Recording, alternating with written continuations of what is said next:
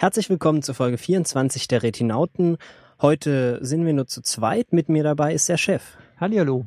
Und ich bin Marcel. Ja, irgendwie die Klausuren und alles mögliche andere haben ihre Opfer gefordert und wir machen das jetzt mal zu zweit und schauen einfach mal, was passiert. Wenn ihr gerade live hört, ähm, es gibt einen Chat auf, auf freenode.ic.freenode.net. Raute Retinacast ist der Channel.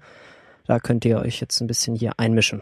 Da ist gerade noch nicht so viel los. Vielleicht habt ihr alle Lust, noch mal mitzumachen. Da ist mal ein bisschen Action hier. Gut, ähm, es sind jetzt schon drei Wochen vergangen seit der letzten Folge. Was denn so passiert, Chef? Ja, ähm, vieles, äh, aber wir werden nur wenig davon besprechen, denke ich. Ähm, eine der äh, für mich bemerkenswertesten Sachen war, dass Vimeo sein On-Demand-Portal äh, freigeschalten hatte oder freigeschaltet hat.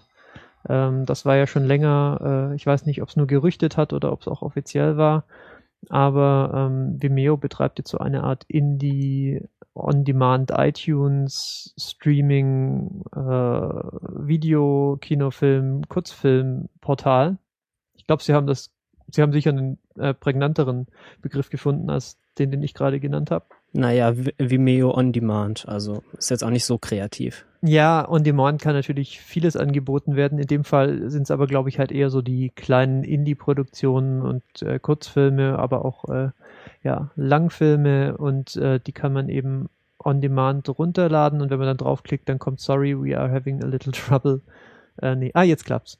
Bei ähm, mir geht's super gerade. Dann kann man äh, ja je nachdem, was dann äh, eben der Macher äh, gerne preislich aufgerufen haben möchte für diesen Stream, äh, das auch direkt anschauen. Und die Preise scheinen so zu liegen zwischen einem und äh, 10 Dollar, sofern ich das so überblicken Ja, also kann. ich gucke hier gerade mal so durch, sind so ein, zwei, drei jetzt Urbanized hat jetzt vier gekostet, das war bis jetzt das teures, teuerste, ja, was ich gesehen habe. So für sieben, acht welche. Ähm, also es ist erträglich auf jeden es Fall. Es ist erträglich und es, sie scheinen äh, den Machern da auch die Freiheit zu lassen. Also da gibt's nicht irgendwelche Preisstufen, wie man das ja von irgendwie anderen äh, ähm, Walled Gardens kennt, sondern hier ist alles wild dabei von einem Dollar flach zu 3,79, 3,99. Äh, ähm, ja, wird sich halt zeigen, ähm, muss sich wahrscheinlich auch so ein bisschen finden, diese Preise.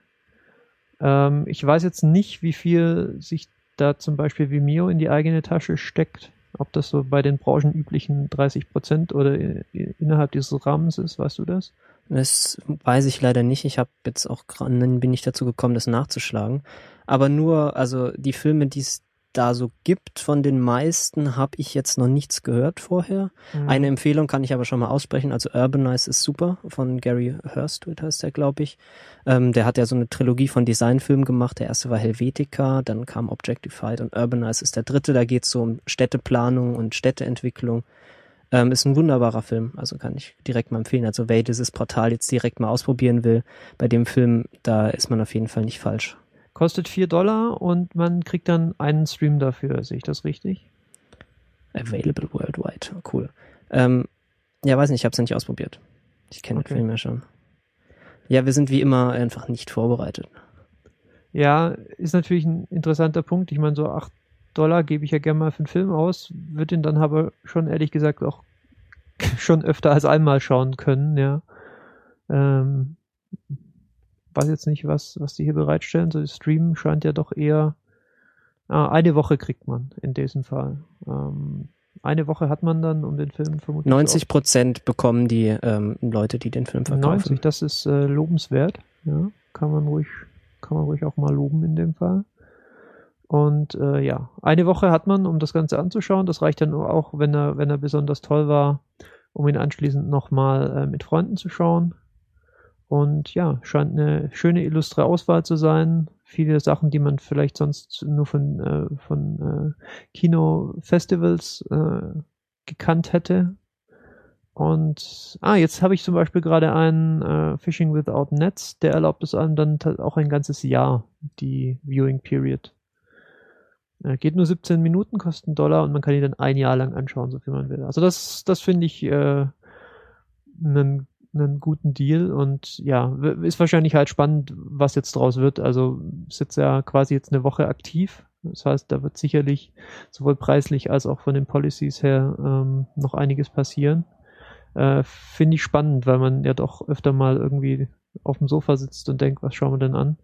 Vimeo äh, on Demand könnte dann vielleicht, gerade wenn es mal nicht so das 0815 Material sein soll, eine ganz gute Quelle sein. Ja, ist cool. Man hat ja so die Indie-Filme, die haben ja sonst manchmal dieses Problem, dass sie halt untergehen oder halt einfach gar nicht wahrgenommen werden. Und da sind sie zumindest mal alle zusammen, sodass man halt sieht, was man zur Auswahl hat. Zumindest ja. in dem kleinen Rahmen von den Leuten, die sich da angemeldet haben. Und jeder andere und, und jeder, den ich hier sehe, hat auch zumindest gleich den Trailer mit verlinkt. Das heißt, man kann mal äh, sich anteasern lassen und es dann entscheiden, äh, was man haben will. Und äh, Downloads gibt's auch. Okay, also äh, ja. Mal schauen, was draus wird. Finde ich gut. Ähm, bitte mehr von sowas. Ähm, wir, wir kommen meiner, meiner Forderung eines äh, äh, eines, also zumindest sofern das, also es ist fast alles in Deutschland äh, verfügbar und dann kommen wir auch meiner, meinem lang gehegten Traum eines Netflix äh, hierzulande vielleicht ein bisschen näher und sei es nur über die in die Schiene. Muss ja auch nicht das Schlechteste sein.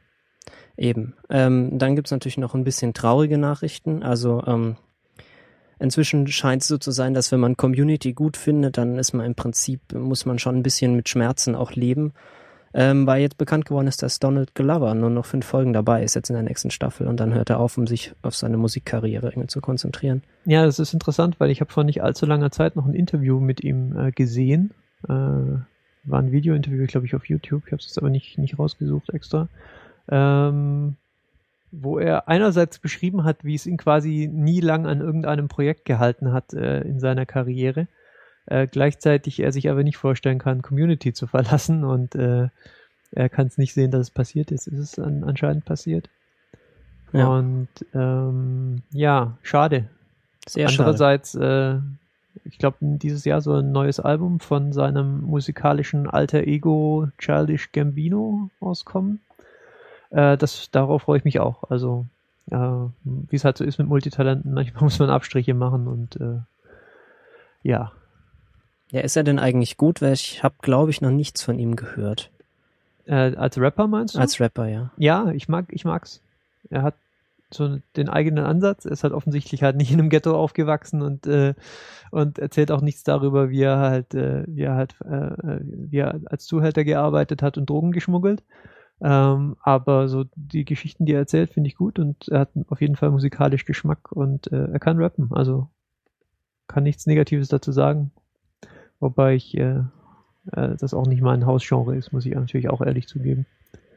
Immerhin. Naja, es ist ja, schon ein bisschen traurig, aber immerhin kommt äh, der Herr Harmon wieder, dann hat man so ein bisschen, geben sie sich die Klinke Der Showrunner, der, der, ja. der gegangen wurde vor der letzten Staffel und nach der, nach der letzten Staffel wieder, wieder äh, eingeladen wurde. Ja. Ähm, gut. Man kann auch mal wieder Sachen kaufen. Wir haben ja schon über das letzte Humble Bundle berichtet. Es gibt wieder Neues. Ähm, da will ich jetzt auch nicht zu lange dabei verweilen. Ähm, es gibt ja ständig diese Humble Bundles, da wird man quasi zugespammt, wenn man von denen auf der Mailingliste ist. Aber es ist mal wieder Zeit für das E-Book Bundle und das finde ich dann doch immer ganz interessant, weil zum, zum Spielen komme ich nicht so oft, aber zum Lesen dann doch irgendwie öfters. Und hier kann man für frei wählbare Preise so ein paar schöne Bücher bekommen weiß nicht, von Will Wheaton, die Autobiografie Just a Geek, da freue ich mich schon, bin ich noch nicht dazu gekommen, sie anzufangen. Aber auch wenn man mal wieder für Little Brother bezahlen möchte, hat man da auch die Möglichkeit. Ja. Ähm, ich habe tatsächlich gemerkt, ah, das erste XKCD-Buch, das ich äh, noch in Druckform hier liegen habe, ist auch dabei. Ähm, Machine of Death ist auch dabei, ist auch sehr schön, habe ich äh, auch steht schon lange auf meinem Wunschzettel, ja, da bin ich ganz froh. Wo du es gerade gesagt hast, das letzte Indie-Bundle, das habe ich mir nämlich gekauft und ich glaube, ich habe seitdem ein halbes Buch draus gelesen. Das heißt, ich setze es vielleicht mal aus und äh, schaue mal zu äh, und, und arbeite mal äh, erst noch das letzte Bundle auf. Ich habe Old Man's War gelesen von dem letzten Bundle, das war sehr schön. Und, und höre auch gerade das Audiobuch von, von, dem, von der Fortsetzung. Ja, Old Man's War hat mir gut gefallen. Äh, da ist, glaube ich, immer noch so eine, so eine Verfilmung in, in, in der Mache, wenn ich es richtig verstanden habe. Ja, es ist äh, Production Hell, wie man so schön sagt. Ähm, mhm. Ach so, ja, bei dem Humble Bundle sollte man vielleicht noch dazu sagen, wie hier der Chat ganz richtig anmerkt. Es ist zwar bezahl so viel du willst, aber man muss mehr als der Durchschnitt bezahlen, um so ein paar Bücher dazu zu bekommen, zum Beispiel das Excalibur-Buch. Also, tatsächlich sind es die meisten Bücher mittlerweile, die man dazu bekommt, wenn man mehr bezahlt als der, als der Durchschnitt. Äh, ich glaube, man kriegt vier quasi wirklich zum äh, zum Pay What You Want. Und der Rest ist momentan ist der Durchschnitt 10,52 Dollar, ja. aber das ist immer noch sehr human. Ist natürlich absolut gesehen nicht viel für ein, für ein Buch. Äh, aber man hat halt ja zehn zur Auswahl und äh, wenn man auch wenn man auch äh, sechs von diesen zehn haben will, dann sollte man halt mehr als aktuell 10,52 Dollar bezahlen. Ja, und man kann mit Bitcoin bezahlen, was mich irgendwie amüsiert hat, was ich auch gleich mal gemacht habe. Das ist schon so eine coole Bist Experience. Du des Wahnsinns, die sind doch gerade so, so Haha, ich habe bezahlt, hab bezahlt, als sie noch teuer waren. Wisse, bevor sie so krass gecrashed sind. Das war ganz gut. Also, ja. Mehr sind unter 100 Dollar gerade. Okay, gut. Wunderbare Sache. Also man Guter hat ja Tipp. Lesestoff für den Urlaub vielleicht. Genau. Ja, Little Brother kann man ja jetzt gerade nur empfehlen, aber so mit diesem ganzen NSA-Kram wird's ja wieder aktuell. Es wird ja, man würde ja hoffen, dass solche Geschichten irgendwann auch einfach nicht mehr aktuell sind, so von ihrer Thematik her, aber ja, scheint, scheint noch eine Weile zu, zu gehen mit diesem ganzen blöden Zeug. Ja, mh, mm, sag doch mal was kurz, was als nächstes besprochen wird hier. Ja, ich bin nicht sicher, was wir als nächstes besprechen wollen. Ich habe noch einen schönen Artikel vielleicht, den, wir, den ich eigentlich nicht so richtig unter News subsumieren kann, aber der mir auch sonst äh, nicht einfällt, wo wir ihn unterbringen. Deswegen erwähne ich ihn einfach kurz. Die Atlantic hat einen schönen ähm, Bericht veröffentlicht, ähm, der sich auf ein Buch bezieht. Und der ist übertitelt mit Why is the Golden Age of TV so dark? Das ist ein ziemlich langer Artikel, äh, angeschlossen ein Interview mit einem, äh, mit einem Autor und äh, Brad Martin heißt der, ähm, ist äh, ja eigentlich mehr ein Journalist wohl bisher gewesen und ähm, hat ein Buch veröffentlicht, das heißt Difficult Man. Und ähm, in dem ruft er wohl einerseits das äh, dritte goldene Zeitalter des Fernsehens aus, was ich mal erstmal ganz interessant fand. Was wir ja ähm, auch schon länger tun, glaube ich. so die gegenwärtige Serienlandschaft als goldenes Zeitalter zu bezeichnen. Ähm, und dann beschäftigt er sich auch noch ein bisschen damit äh, über mit so Dingen wie moralische Ambivalenz und äh, ja, eben da, das, worauf der Titel schon anspricht. Äh, warum, warum sind die Erfolgsserien, ja, die Sopranos, Mad Men, Breaking Bad und The Wire beispielsweise äh, so düster und so, äh, ja, warum sind die Helden so zweifelhaft, wie, wie es gerade der Fall ist. Ich finde, es ist ein langer, schöner Artikel und ich bin fast geneigt, das Buch auch noch zu bestellen. Das Problem ist halt, ich äh, komme einfach gerade nicht ausreichend dazu.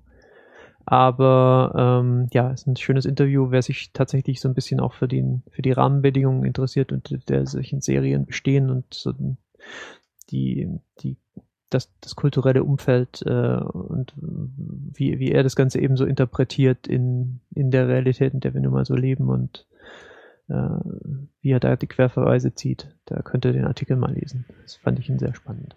Ja, es ist ja nicht nur beschränkt auf, auf Serien, also man hat ja auch das Gefühl so, der generelle Ton ist ja gerade schon auch im Kino so ein bisschen mehr, mehr gritty und so. Die Frage ist natürlich, ob das nur so ein momentaner Trend ist oder ob wir damit jetzt eine Weile uns beschäftigen müssen. Ja, ob, ja wir, so ob wir demnächst wieder, wieder Helden in weißer Rüstung bekommen oder ob es halt doch eher bei, äh, ob, ob äh, Walter White dann das Weißeste ist, was wir kriegen. Mensch, war das ein sahniger Satz, auf den bin ich jetzt ein bisschen stolz. Ja, können wir ja als irgendwie so als Quote, Pull Quote in dem Artikel dann oder so. Ja, ich glaube, dann machen wir mal diesen News-Sack zu. Wir sind ja einfach auch kein News-Podcast. Ich komme mir nee. auch ein bisschen albern vor. Nee. Aber wir sind natürlich die, wir sind natürlich die große Trailer-Show. Haha. Mhm. Aber wir halten es heute kurz. Ja, ich war mal wieder in der Sneak und das Schöne ist, wenn man da eine Weile nicht in diesem Kino war, dann bekommt man endlich mal neue Trailer, weil es ist so ein bisschen kleiner, das Kino, und ein bisschen mhm. mehr mit Indie. Das, die haben dann immer nicht so viele verschiedene, verschiedene Trailer. Ähm, ja, zum Beispiel, äh, was mir da über den Weg gelaufen ist, ist äh, der Film Der Schaum der Tage. Ähm, ein sehr, sehr schöner Trailer. Also, ich weiß nicht. Ähm, Le den, du jour. Ein französischer Film, äh, entnehme ich jetzt einfach mal dem Titel. Richtig. Man kennt den Regisseur, kennt man auch äh, aus, ähm, Moment, wie heißt der Film? Na? Ich habe gerade einen, einen, kurzen Aussetzer, den Herrn Gonery. Äh, der hat einen sehr bekannten Film gemacht und dessen Name wird mir sofort wieder einfallen, sobald ich die IMDb aufgerufen habe. Michel Gondry? Oder Ja. wen meinst du? Äh, Gondry? Ich dachte hier, Moment. Genau, der Gondry, nicht Gonorrhoe. Eternal Sunshine of the Spotless Mind. Richtig, genau. Ja, das kennt man. Ähm, ja, das ist ein neuer Film. Ist also visuell so unfassbar ansprechend und einfallsreich. Also was äh, diese Szenen, die da in diesem Trailer auftauchen, sind wunderbar märchenhaft. So irgendwie eine eine Hochzeit unter Wasser und so ein Büro, wo die wo die Schreibmaschinen so auf Laufbändern laufen und so. Also sieht ausgesprochen interessant aus. Sieht auch mal aus, als wäre es jetzt gerade nicht irgendwie gritty und und dunkel und mit Antihelden, sondern Mhm. sehr schön, sehr, sehr französisch, aber ohne dieses ewige Rumgequatsche und, und, und ja, ich bin ein bisschen traumatisiert von den französischen Komödien. Ja. Äh, weißt du, wann der ins Kino kommen soll? Weil in Frankreich war er wohl im April. Äh, Am 3.10. wird er erst im Kino sein. ja, es ist Kaum ganz, es ist ganz bizarr, wie das mit diesem Film funktioniert. Da kam auch ein Trailer für irgendwie diesen deutschen Film, der Scherbenpark heißt, der schon Mhm. 2011 gedreht wurde, der im Januar seine Premiere hatte und der im November ins Kino kommt. Also super bizarr, was da immer so passiert. Es scheint wohl bei so gerade bei kleineren Filmen dann doch gelegentlich so diese Momente zu geben, wo einfach kein Geld da ist, um die an die Kinos zu verschicken, nehme ich an. Ja, in dem Fall wird es wahrscheinlich halt sein, dass sie, dass sie es noch äh, synchronisieren wollen und äh, sowas. Ja. Äh, Studio Kanal ist der deutsche Verleiher und ja, der 3. Oktober äh, wird es wohl werden. Kann man sich freuen. Kann man sich vielleicht jetzt schon mal in den Kalender sch schreiben und dann hoffen, dass man ihn nicht verliert bis in den Oktober. ja, halt schon so lange einen Kalender. Ja. Ähm, Ja, auch und dann noch kurz äh, How, to Train, How to Train Your Dragon 2 gibt es einen Trailer. Ich weiß nicht, ich habe der erste Film, der so hieß, ist völlig an mir vorbeigelaufen, aber er scheint sehr viele Fans zu haben und der Trailer ist wirklich herzallerliebst. So, der vermeidet auch dieses, was wir an Trailern so hassen, dass er irgendwie irgendwie die Story spoilert oder irgendwelche Gags vorwegnimmt, sondern es ist einfach so eine schöne Szene aus dem Film, die so den Tonfall, glaube ich, ganz gut widerspiegelt, der so, der auch sehr viel Spaß macht und irgendwie so ganz einfach und, und schön ist. Also kann man sich einfach mal anschauen, wie man, so macht man meiner Meinung nach dann schon gute Trailer oder eher Teaser, die einem halt zeigen, was man zu erwarten hat, so Thema also vom Tonfall her und vom visuellen, aber die einem nicht irgendwie die Story vorwegnehmen oder so, diese bekloppte, sich dann dazu zwingen, so, so ein Gag-Feuerwerk abzufeuern oder so. Mhm. Okay. Ja, und das war's auch mit der Trailer-Show. Wann das wird der denn ins Kino kommen? äh, das dauert noch, ich glaube, genau. nächstes Jahr erst. Okay. Es ist jetzt erst der erste Teaser. Fangen dann mal früh an. Das Ja, das ist ja immer so diese Trail, diese ganze Preview-Maschine, die läuft ja jetzt auch für den neuen Spider-Man. Da geht's jetzt auch los mit irgendwelchen ersten Fotos. Von, Ah, da, da steht mal wieder ein Reboot an, oder? ja, wahrscheinlich. Ich habe versucht, ich, ich vermute ja immer noch, dass sie für den zweiten einfach schnell den Peter Parker nochmal austauschen. Äh, nur, nur zum Trollen. Ja, sehr gut. Ähm, du sag mal, jetzt haben wir, jetzt haben wir schon einen Trailer geschaut. Ähm, Gibt es denn auch noch was, was ein bisschen länger ist als ein Trailer, aber nicht ganz so lang wie ein ganzer Kinofilm? Meinst du etwa Kurzfilme, Chef? Mensch, das wäre doch mal eine coole Sache. Fällt dir da einer ein? Ja, da fällt mir tatsächlich eine ein auf unserer Lieblingswebseite Vimeo. Ähm, die, die ist ja gerade das perfekte Medium für so Kurzfilme im Internet, habe ich das Gefühl. Also alles, was ich da bis jetzt gesehen habe, habe ich irgendwie da gefunden. Ähm, einen sehr schönen, der heißt Dr. Easy. Ist so eine äh, Science Fiction, also sieht ist auch irgendwie unfassbar gut. Es geht um so einen äh, Robo einen Roboter, so der so ein bisschen Psychologe ist und der so ein Mann, der sich in seiner Wohnung eingeschlossen hat und mit einer Shotgun irgendwie äh, auf, um, auf die Umgebung schießt, der dann so zu dem reingeschickt wird, um ihn irgendwie zu trösten und die Situation zu entschärfen. Also ist sehr schön, auch, ist auch sehr beeindruckend. Ähm, das scheint, also es ist eine Adaption von einem, äh, von einem Roman, The Red Man bei, äh, von Matthew D. Abayu, Abaitur. Hm. Ja, ähm, die arbeiten momentan, glaube ich, dran, dann einen richtigen Film draus zu machen und haben jetzt diesen Kurzfilm sozusagen gemacht, um zu zeigen, ja, wir können das, wir wissen, was wir tun, bitte gebt uns Geld, damit wir dann einen richtigen Film draus machen. Mhm, Ich hoffe, dass es okay. klappt. Ähm, ich hätte es auch schön gefunden, wenn sie irgendwie so ein krasses ähm, Crowdfunding-Projekt oder so angestoßen hätten. Das habe ich jetzt aber nicht gesehen. Aber vielleicht ist ja auch die konventionelle Finanzierungsschiene dann doch erfolgreich. Ja, okay. Und ansonsten, Dr. Easy scheint tatsächlich ein, ja, eine Buchvorlage zu haben und die kann man sich schon mal anschauen, wenn man das jetzt überzeugend fand. Ähm, dann hätte ich vielleicht auch noch einen kleinen Kurzfilm anzubieten. Äh, der heißt The Flying Man. Und ähm, man könnte ihn vielleicht so beschreiben als eine andere Perspektive auf äh, die Superheldenfilme, die wir gerade so, mit denen wir geradezu überschwemmt werden im Kino und äh, in, in den weiteren Medien. Und der interessante Teil daran ist, dass sich der Film gar nicht auf den Superhelden, äh, auf die, auf die, äh, also auf den Superhelden einschießt. Ne? heißt The Flying Man, ja, kann nicht wirklich einen Namen bekommen, sondern, äh, sondern mehr so auf das Mediengeschehen um diesen Menschen und vor allem quasi auf die, auf die Kleinkriminellen, die er umbringt. Äh, ist ein kurzer Film, geht nicht so sehr lang, äh, zehn Minuten, glaube ich aber äh, hat ist halt fand ich ich fand ihn beeindruckend, weil er sich halt mal so mit der Perspektive auseinandersetzt, die man halt normalerweise nicht zu sehen kriegt bei dem Ganzen und stellt interessante moralische Fragen, falls du ihn noch nicht gesehen hast. Aber du hast ihn, glaube ich, gesehen. Ich habe äh, so die ersten drei, vier Minuten gesehen. Ich wollte ja wissen, also quasi die Hälfte. Äh, ich wollte ja wissen, von was du hier dann redest. Ähm, ja, also er fängt auch schon, es, es ist irgendwie sehr schön, wie das eingeführt wird, weil das ist halt nicht so dieses übliche, äh, man sieht dann so den Held und dann fliegt er so und prügelt sich und alles ist total stylisch, sondern es ist halt, es sind, man sieht so die Fernsehbilder im Prinzip, wo sie dann so aus der Ferne ganz, ganz in schlechter Qualität dann da dann so ein Typ rum und wirft irgendwie einfach Autos in den Fluss. Und alle sind total aufgeregt und keiner weiß so richtig, was los ist und überlegen, ob sie ihn abschießen sollen und so. Ja, so sehr, genau, und sehr wir begleiten dann quasi zwei zwei Herren von, von fragwürdigen Intentionen und äh, ja, also fand ich schön, war mal, war mal eben ein anderer Ansatz, äh, sich diesem Thema zu nähern oder diesem, diesem Superheldenmotiv. Ja, ist immer schön, so Kurzfilme. Das ist irgendwie sowas, wenn man nicht so auf den Festivals unterwegs ist, dann tendiert dazu ja irgendwie an einem vorbeizugehen, so. Weil man guckt dann irgendwie entweder Katzenvideos auf YouTube oder halt Kinofilme. Dabei ist das Internet eigentlich ein ganz gutes Medium für so, für so Kurzfilme. Mhm. Wer hat schon Zeit für zwei Stunden? Das ist ja unmöglich. Nee, Kurzfilme sind mir auch ein, ein, äh, ein ganz liebes Format. Äh, sicherlich ein schwieriges.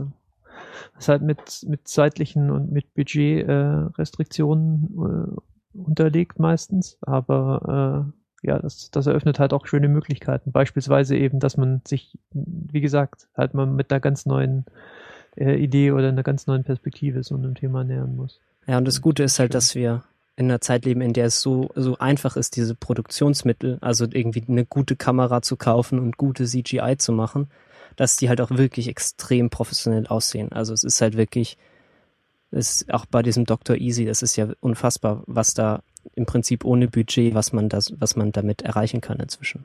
Ja, das ist äh, zu einem großen Teil sicher auch so dem dem Aufkommen von DSLRs mit Videofunktion zu verdanken. Ähm, da kann man einfach mit vergle vergleichsweise wenig Geld extrem viel machen und das ist eine tolle Entwicklung und äh, ja, die verfügbaren äh, Video-Editing und äh, Nachkolorierungstools und so. Äh, hoffentlich folgen die jetzt auch noch demnächst und dann können wir einfach den ganzen Tag nur noch, nur noch Kurzfilme. produzierte Kurzfilme gucken. Ja. Ich weiß es nicht, ob das jetzt eine verkürzte Darstellung der Entwicklung war oder nicht. Ja, wahrscheinlich. Aber ja, gute Entwicklung jedenfalls. Das habe ich auch schon festgestellt, dass das so ist. Wunderbar. Ähm, ja, dann wird es, glaube ich, Zeit, mal ein paar Sachen zu empfehlen, einfach so, oder? Also abgesehen ja, von diesen Kurzfilmen natürlich.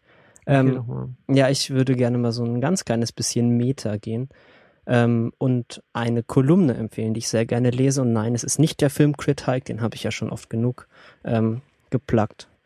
Ähm, wenn man nicht die Zeit hat, um 17.000 Wörter lange Essays über Superman zu lesen, ähm, dann kann man zumindest mal Sam Strange Remembers lesen. Das ist so eine, eine Kolumne auch auf Baddest Digest ähm, von jemandem, der schreibt sozusagen über Filme und überlegt sich halt so etwas sarkastisch so den inneren Monolog des Regisseurs, während er diesen Film gemacht hat. So, ja, und dann habe ich mir gedacht, ha, dann zeige ich den Zuschauern mal, wie dumm sie sind und mache irgendwas völlig Beklopptes. Und im Gegensatz zu mir ist der Mann wirklich lustig und äh, er kann das sehr schön. Und das, das aktuelle, die aktuellste ist über Grown Ups 2, was ja so aussieht, als es so mehr oder weniger der schlechteste Film aller Zeiten. Und ja, aber das haben sie schon über den Vorgänger gesagt und der hat halt auch sein Publikum gefunden und das macht mich wieder total kulturpessimistisch und so. Ja, aber er tut es, also er macht diesen Film sehr schön runter. Also es ist sehr angenehm. Ja, und er hat sich vorher schon mit After, After Earth beschäftigt. Mit ähm, allem. Der macht fast alle Kinofilme, also die größeren. Das ist sehr, aha. ist eine sehr schöne Perspektive auch, weil es ist halt nicht irgendwie so ein, so ein Review, sondern es ist halt so, so als würde der Regisseur so mit sich selbst Und das setzt reden. auch voraus, dass, äh, dass man den Film gesehen hat. Oder dass man zumindest weiß. Also ich habe jetzt Grown Ups 2 nicht gesehen, aber ich habe, ich weiß ehrlich gesagt nicht mehr genau warum. Äh, Grown Ups habe ich tatsächlich gesehen. Und ja, er, es ist sehr schön. Wunderbar. Gut. Cool, cool. Äh, ich habe noch ein, Vi äh, ein, Video anzubieten und zwar ist das ähm, der, äh, der Showrunner Emmy Roundtable, den hat der Hollywood Reporter aufgezeichnet und äh, auf YouTube gestellt und der hat äh, entsetzlich wenig Views, wie ich festgestellt habe, dafür, dass der schon äh, im Juni rauskam. Unter 10.000. Gegangen ist, ja. Ähm, und da sitzen zusammen Alec Genser von Homeland, Aaron Sorkin von Newsroom, D.B. Wise von Game of Thrones, äh, Bo Williman von House of Cards, Kevin Williamson von The Following und Matt, Matt Weiner oder Matt Weiner von Mad Men. Und das sind die, die Showrunner dieser Serien und die haben sich einfach mal an den Tisch gesetzt, also äh, im übertragenen Sinne, und reden halt so über, über sich und über ihre Serien und über Gewalt und Politik und das Internet und Schreibprozesse und Deadlines und das ist wahnsinnig interessant, äh, geht eine Stunde, äh, kommt einem aber nicht vor wie eine Stunde, weil die haben alle, alle, alle was zu sagen und äh, interessant. Und wenn man die Serien, über die sie halt machen, auch noch kennt, dann ist das eine äußerst faszinierende äh, Angelegenheit, finde ich, da mal ranzuschauen. Ja, über Showrunners kann ich auch gerade noch mal schnell berichten. Wir hatten da vor einer Weile mal über so ein Kickstarter-Projekt geredet, die eine Doku machen. Ähm, die kommen tatsächlich ganz gut voran. Also ich hatte ja schon gedacht, das wäre irgendwie so ein Kickstarter-Projekt, wo man dann nichts mehr davon hört und irgendwie sein Geld vermisst. Aber die haben jetzt nach irgendwie sechsmonatiger Ab also äh, Stille jetzt endlich mal wieder angefangen, regelmäßig Updates zu posten. Die scheinen schon ziemlich weit zu sein. Da freue ich mich schon drauf. Also was meinst du mit äh, Showrunners Kickstarter? Ähm, das war so ein Projekt, so eine Doku, ein Doku, also eine Doku über, über, die, über ein paar Showrunner zu machen von ein paar bekannten Serien. Ich weiß jetzt gerade nicht mehr, welche das waren. Mhm, aber also es war um ein Dokufilm, den die genau, also sie haben, haben lassen. genau, sie haben die dann besucht und interviewt und so und ähm, ja, sie scheinen jetzt endlich so weit zu sein, dass sie wirklich wieder was zu berichten haben. Sehr schön. Okay, gut. Hast du noch mehr zu empfehlen oder sollen wir gleich zu den, zu den Filmen übergehen? Ah, nee. Ähm, ja, ich habe ah, ich hab sogar zwei Sachen. Wir fangen erstmal mit dem. Das eine habe ich tatsächlich von dir, äh, nämlich Thug Notes. Das habe ich irgendwie in deinem, in deinem Zwitscher mal gelesen. Ähm, sag du doch mal was darüber, nachdem du das mir ja im Prinzip ans Herz ähm, gelegt hast. Thug Notes ist eine äh, Anspielung auf, ähm, also es, es, es gibt so Kurzformen von klassischer Literatur und ähm, die sind insbesondere bei ähm, amerikanischen Studenten sehr beliebt. Wenn man mal, wenn man da mal auf Amazon sucht, äh, stößt man fast unumgänglich vor den eigentlichen Büchern auf diese Kurzformen und die Zusammenfassungen des Ganzen. Und äh, das gibt es auch in Videoform und äh, Thugnotes hat den besonderen Ansatz, dass wir äh, in diesem Fall einen äh, sagen wir mal, Stereotypen Afroamerikaner mit äh, in, in Sportler-Outfit mit äh, einer größeren Menge Goldketten äh, und, und, und Sneakern in einer, ich bin fast geneigt, viktorianisch angehauchten Bibliothek äh, sitzen sehen. Und er fasst dann die großen Werke der amerikanischen Literatur für einen zusammen. Sie haben beispielsweise schon gemacht The Great Gatsby, ähm, Pride and Prejudice, äh, auch 1984 und How to Kill a Mockingbird. Genau, die beiden habe ich angeschaut gerade, die sind ja. sehr unterhaltsam. Und äh, zunächst mal klingt das so, so eine wie so eine äh, eine Idee, die die auch ganz furchtbar schief gehen kann, weil so der zugrunde liegende Witz könnte ja auch einfach sein, ähm, haha, ein äh, ungebildeter Afroamerikaner erzählt was über große Literatur. Ähm, tatsächlich sind aber seine Analysen einfach so ziemlich spot on und gut gemacht und äh, ja, und sozusagen der, der, der eigentliche, so die, so die Grundidee, dass man halt jemandem, dem man es irgendwie nicht zutraut, äh, sowas zu machen, äh, tritt dann so ein bisschen in den Hintergrund und das finde ich äh, halt eine lustige Sache. Ja, ähm, ja, ist wunderbar. Es ist immer ganz gut, wenn man mal so Literatur, man nicht so von oben herab irgendwie, äh, ja, das muss man lesen, hier sind die wichtigen Themen, du musst mir genau. jetzt zuhören, sondern irgendwie so ganz kollegial. Bro. Man lässt sich das von Sparky Sweets PhD äh, erklären und lernt noch was dabei. Äh, im, äh, ja, wie gesagt, von, von den Sachen, die er, die er bisher gemacht hat, die waren sehr gut und aus meiner Sicht auch, äh, ja, wie gesagt, durchaus treffend in ihrer Analyse und äh, in der Zusammenfassung. Ja, ähm, dazu kann ich gleich noch äh, in der gleichen Schiene einwerfen eine Webseite, die ich sehr gerne mag, nämlich Thug Kitchen. Das ist im Prinzip das gleiche Projekt, nur mit Kochen. Ähm, da macht jemand so in diesem ähnlichen Tonfall mit sehr viel Fuck und sehr viel äh, Umgangssprache einfach wunderbare, hauptsächlich vegane Rezepte für richtig leckere Sachen. Also es ist wunderbar, wunderbar. Einfach mal reinschauen. Es ist nicht so schwer. Es sind auch immer Rezepte, die nicht, also wo man nicht so ultra viel einkaufen muss, wo man dann nicht so viel Geld los wird dabei. Und es sind sehr leckere und vor allem auch sehr gesunde Sachen, weil das Motto ist Eat like you give a fuck. äh, wie heißt der Channel? Thugkitchen.com. Nee, es ist ein Tumblr. Also für ah, Rezept. Das sind keine Videos, das ist, das, ist, das, ist, das ist mehr so eine Anlehnung an dieses, wie, wie heißt das, Offensive Advertising, wo, äh, wo Bilder gepostet werden und auf, und ja, dann wird dann in Caps Lock drauf äh, möglichst profaner Text gepastet. Ja, aber drunter sind dann halt die Rezepte. Und mhm. die sind meistens dann doch ganz lecker. Okay, gut. Ich habe heute so vegane Spring Roll, äh, hier so, so, so Rollen, Wraps gemacht mit äh, mit so äh, Dings. Wie heißt dieses Zeug? Tofu. Vegane Wraps? Tofu. Ja, Tofu. Mit, mit, mit Erdnussmarinade und so. Ziemlich lecker. Mhm. Ja, und Wunderbar. sie haben schöne Limonade. Und für den Sommer ist es genau das Richtige, wenn man jetzt so ein bisschen frei hat und ein bisschen Lust hat auf Kochen. Ja. Ich war übrigens ähm, mein erstes Kickstarter-Projekt persönlich abholen. Krass. Das ist jetzt ein bisschen äh, persönlich. Das ist vielleicht ein bisschen off-topic, aber wenn wir gerade eh bei veganer Küche sind. Ich hatte letztes Jahr. Ach so, dieses ähm, Kochbuch. Genau, The Lotus and the Artichoke hieß das.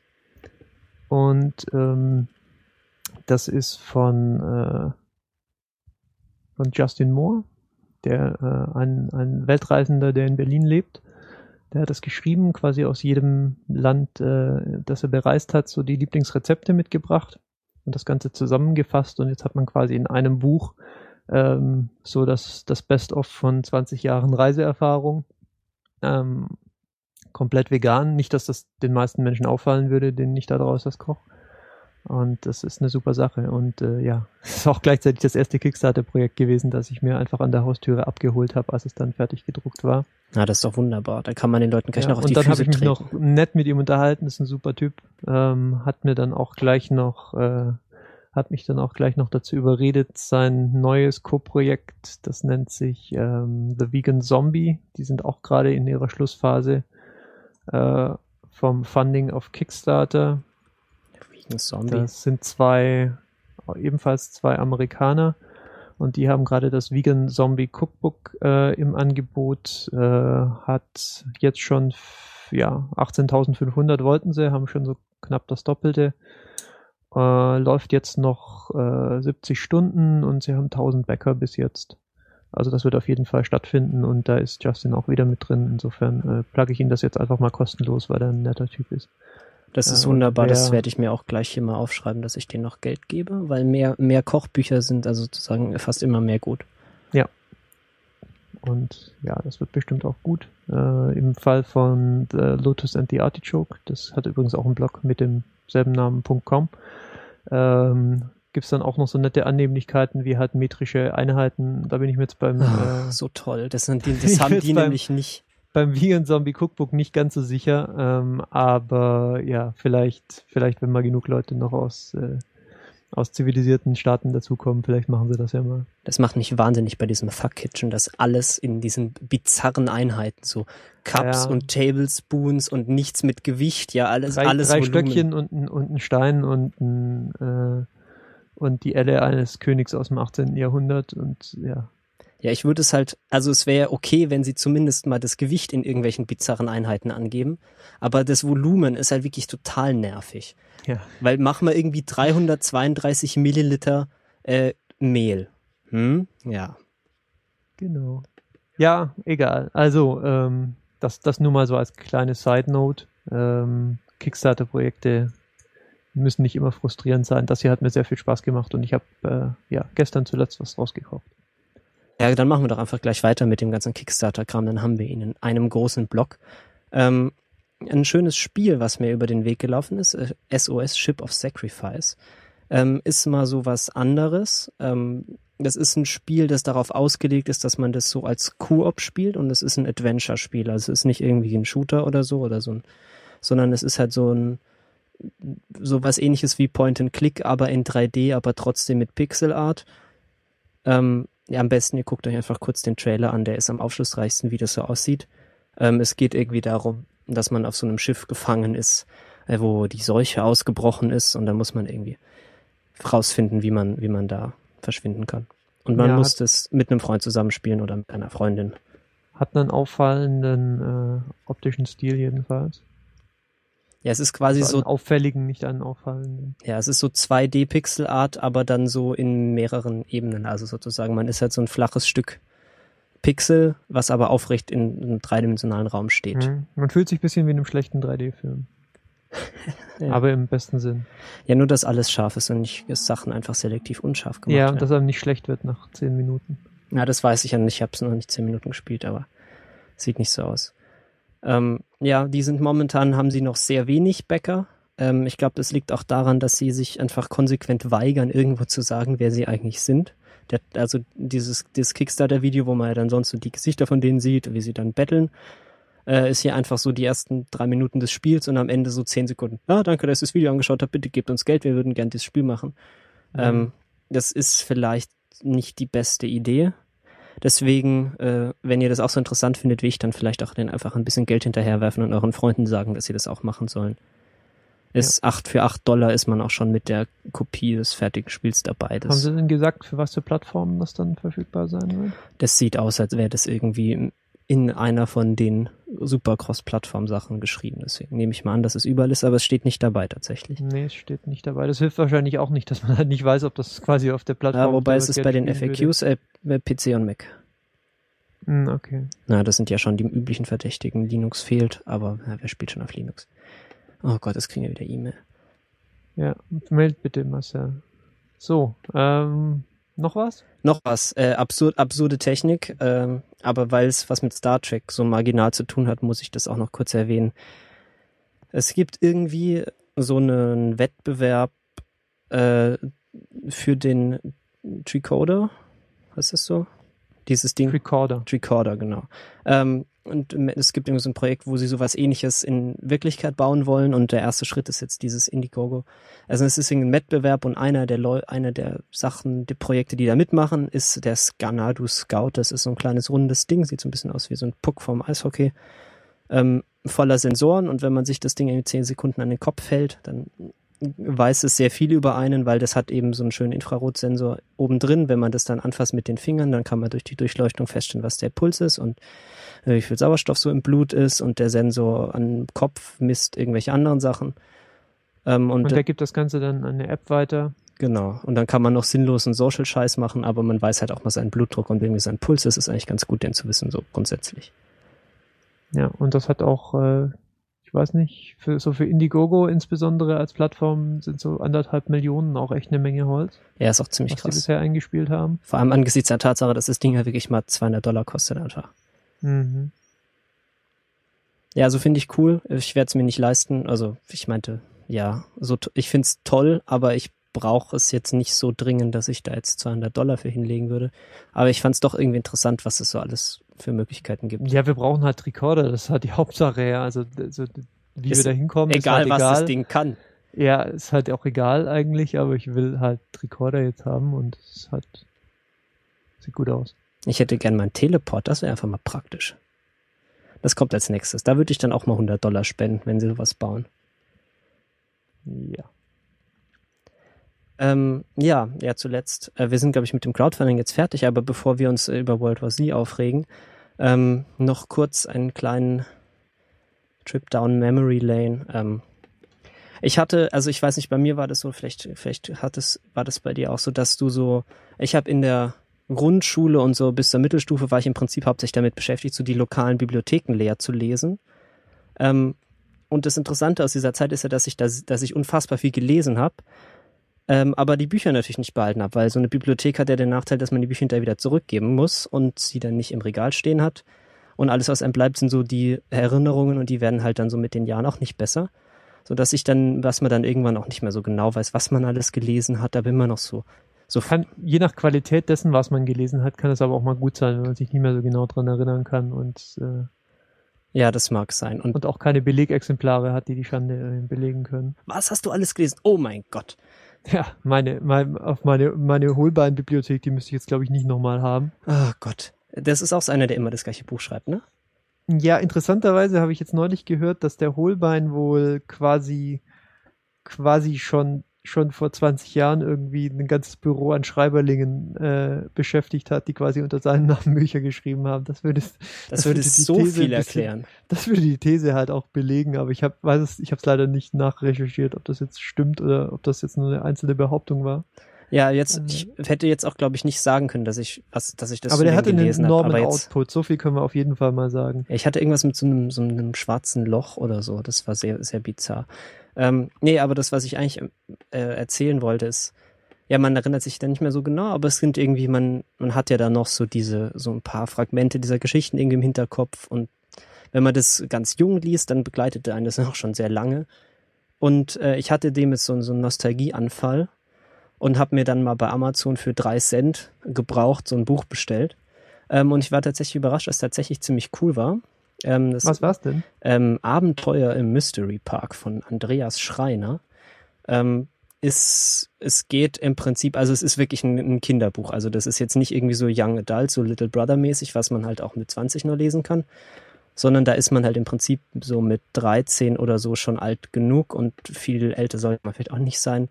Ähm, es geht im Prinzip um so einen Naturpark, den Dollar ultrareicher Computerkonzern irgendwo in Deutschland aufgebaut hat und da ist in Deutschland ja oh, total ja, super. Muss aber Fantasy sein. Deutsche Science Fiction ist total abgefahren.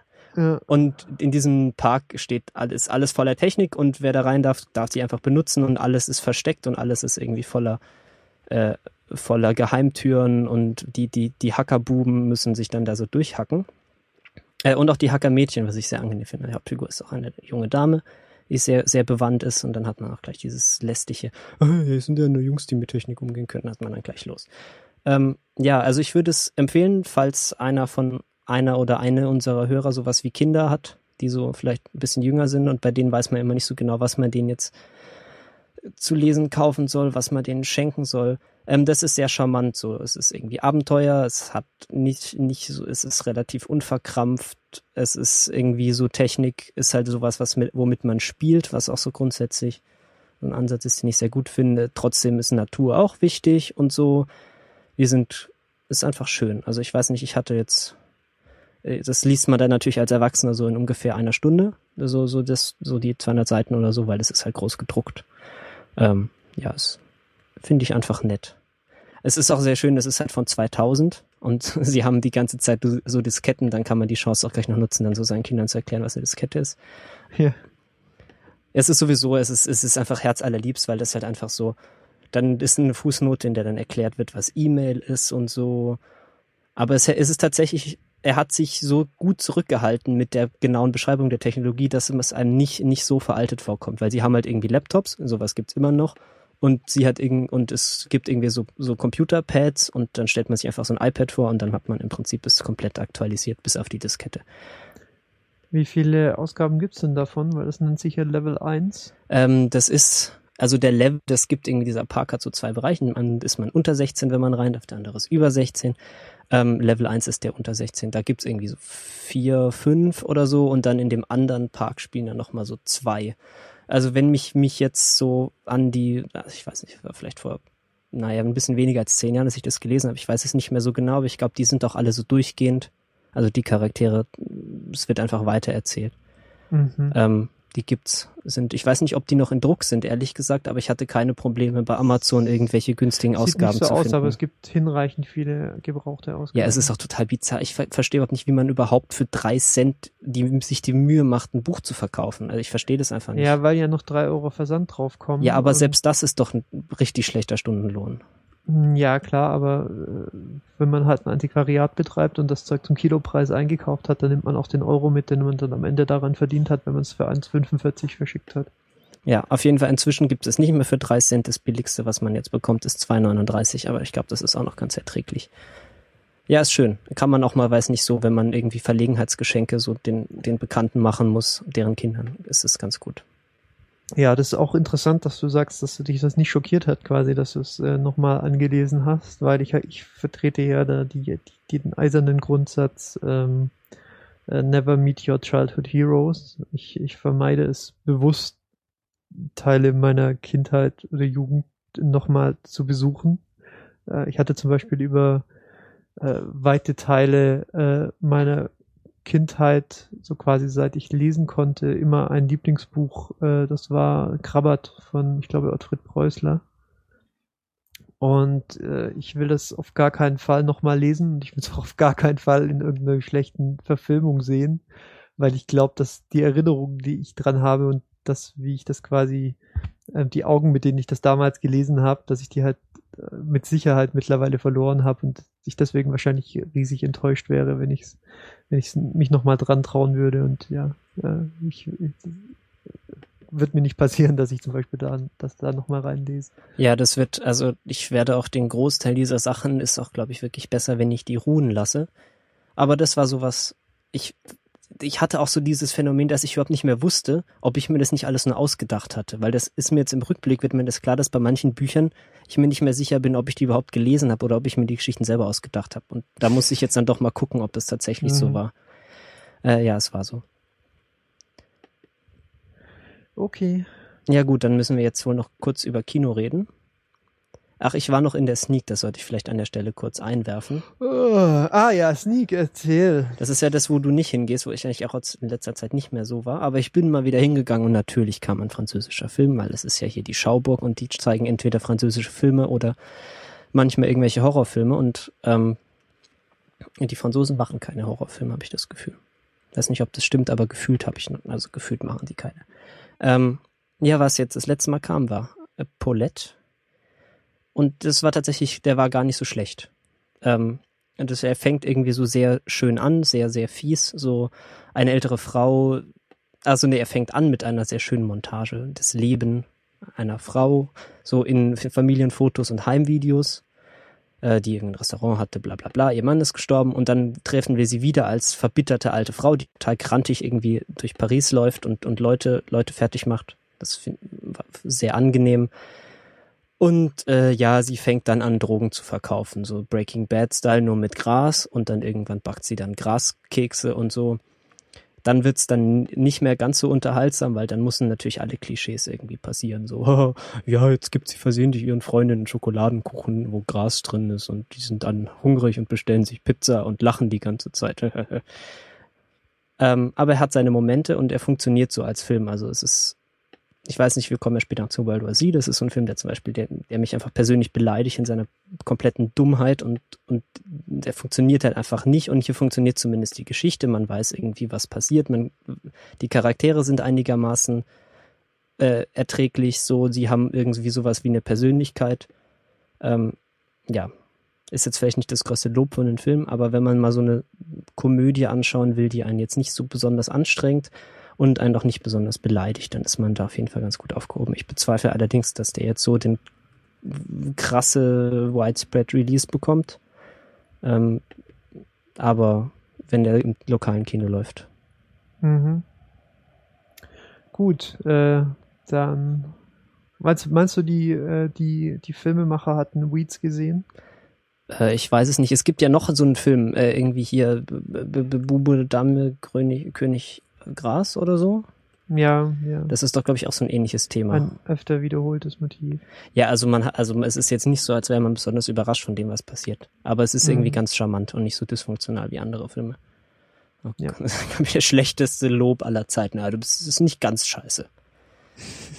Gut, das ist nicht ganz scheiße. Das könnt ihr äh, mitnehmen aus dieser kurzen Filmkritik.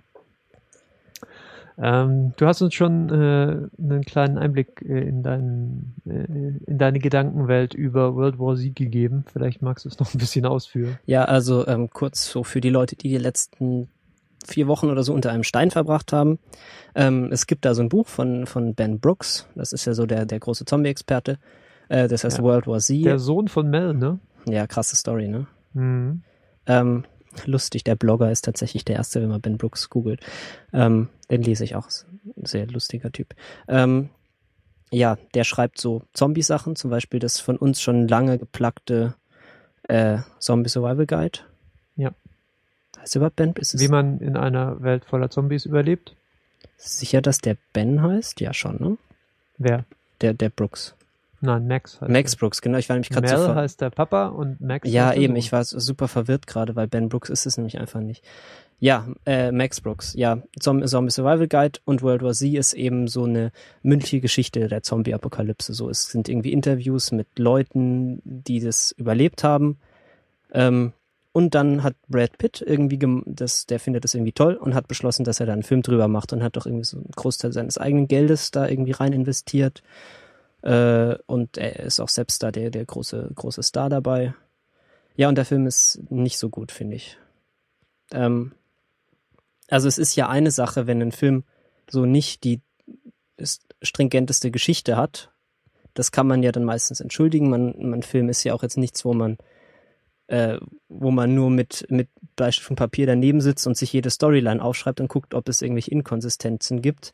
Aber wenn einen der Film wirklich beleidigt, und einfach nur die gesamte Storyline so driven by stupidity ist, also dann wird's mir halt wirklich zu viel und das war bei diesem Film halt wirklich das. Also alles, was an Wendungen passiert, passiert einfach nur, weil die Leute in diesem Film so unfassbar dumm sind. Das habe ich mir auch aufgeschrieben. Äh, Menschen, die über Sachen stolpern, ist vielleicht die, äh, ja, die, die am often wiederholt, das am öftesten wiederholte storytreibende Moment in dem Film. Und das hat sich so nach dem zweiten Mal für mich auch abgenutzt. Ja, also es ist halt wirklich, es ist einfach faul. Es ist einfach faules Geschichten erzählen, wenn man sich nur darauf verlässt, dass Leute Fehler machen und, und dumm sind. Also, weil man könnte, man könnte diese ganze Geschichte auch kreativer, schöner erzählen, wenn man sich andere Sachen ausdenken würde, weil irgendwie es geht halt darum, wie, wie Brad Pitt durch die Welt fliegt und versucht rauszufinden, wo die Zombie-Apokalypse herkommt. Und er muss aber immer von irgendwelchen Orten fliehen, weil die Anwesenden oder er selbst halt einfach so bescheuert sind, dass die Zombies kommen. Und man könnte das ja auch alles schöner machen, dass die Zombies halt aus anderen Gründen kommen oder irgendwas anderes passiert, aber stattdessen ist es halt immer so, ja, äh, wir machen unser Handy nicht aus und die Zombies sind ja geräuschempfindlich und dann müssen sie halt die Zombies bekämpfen. Und lauter so ein Unsinn. Und da fühle ich mich halt wirklich als Zuschauer dann auch schon ein bisschen veräppelt. Ja, so ist das leider in dem Film. Ähm, das ist auch nicht der einzige Schwachpunkt, der mir, der mir äh, aufgefallen ist. Ähm, es gibt mh, so der treibende Moment hinter der Motivation des Hauptcharakters und äh, auch mit jeder Menge äh, Screentime ausgestattet ist diese ganze Familiengeschichte von Brad Pitt. Äh, nicht die Familiengeschichte von Brad Pitt, sondern die Figur von Brad Pitt. Und die fällt auch komplett auf die Nase, finde ich. Ähm, ich weiß es nicht, vielleicht bin ich einfach nur Zyniker und kein Familienmensch oder was weiß ich. Also es interessiert mich einfach überhaupt gar nicht, was, was, wie er mit seiner Familie aufwacht und was er für eine innige Liebe zu seiner Frau und seinen Kindern empfindet. Ja, das alles tausendmal gesehen. Der Film bringt nichts Neues, äh, nichts Neues an den Tisch und das dann sozusagen als eine als eine halbherzige Motivation für den Hauptcharakter zu nehmen, das ist auch äh, ja nicht äh, nicht besonders ansprechend und äh, jedes Mal, wenn dann quasi wieder wieder ein Cut zurückkommt auf auf die Familie oder auf die Interaktion oder wieder wieder so ein ellenlanges Telefongespräch zwischen zwischen Pitt und seiner Frau, denke ich, oh, mach doch mal mach doch mal Film jetzt, das ist furchtbar. Ähm, weil wenn der Film nämlich Film macht, äh, und mit Film machen meine ich jetzt so dieses Zombie-Procedural, was der Film ja eigentlich, glaube ich, mal sein wollte. Zu dem sein wollte, komme komm ich gleich nochmal. Ähm, das macht er schon exzellent. Also optisch ein, ein, ein Augenschmaus, finde ich. Ich finde, das globale Scope des Ganzen ist faszinierend und toll gemacht. Ich weiß durchaus zu schätzen, dass äh, Brad Pitt nicht ein, äh, ein äh, Super Special Marine ist, sondern jemand, der an einer, mit, ich bin mir sicher, nicht existenten Stelle an der UN äh, arbeitet, dass das Ganze nicht nur in New York City stattfindet, sondern dass sie sich Mühe geben, ähm, die, nicht die ganze, aber doch die halbe Welt zu zeigen, äh, finde ich alles fantastisch, weiß ich äh, unheimlich zu schätzen, aber die Schwächen des Films sind ziemlich stark. Ich glaube aber, wir kommen halt so in unserer Schlussbetrachtung nicht ganz zusammen. Also du hast, glaube ich, wirklich äh, äh, nicht viel Gutes über den Film zu sagen, ne, wenn ich dich richtig verstanden habe. Ja, also es ist ja wie immer ist das Mantra sollte ja sein Never Hate a Movie. Also mal so ganz, also er ist ja nicht ganz scheiße. Das ist eigentlich kein Film. Man kann aus allen irgendwie was rausziehen, was man interessant findet. Und auch wenn es nur die Information ist, wie man Filme nicht machen soll.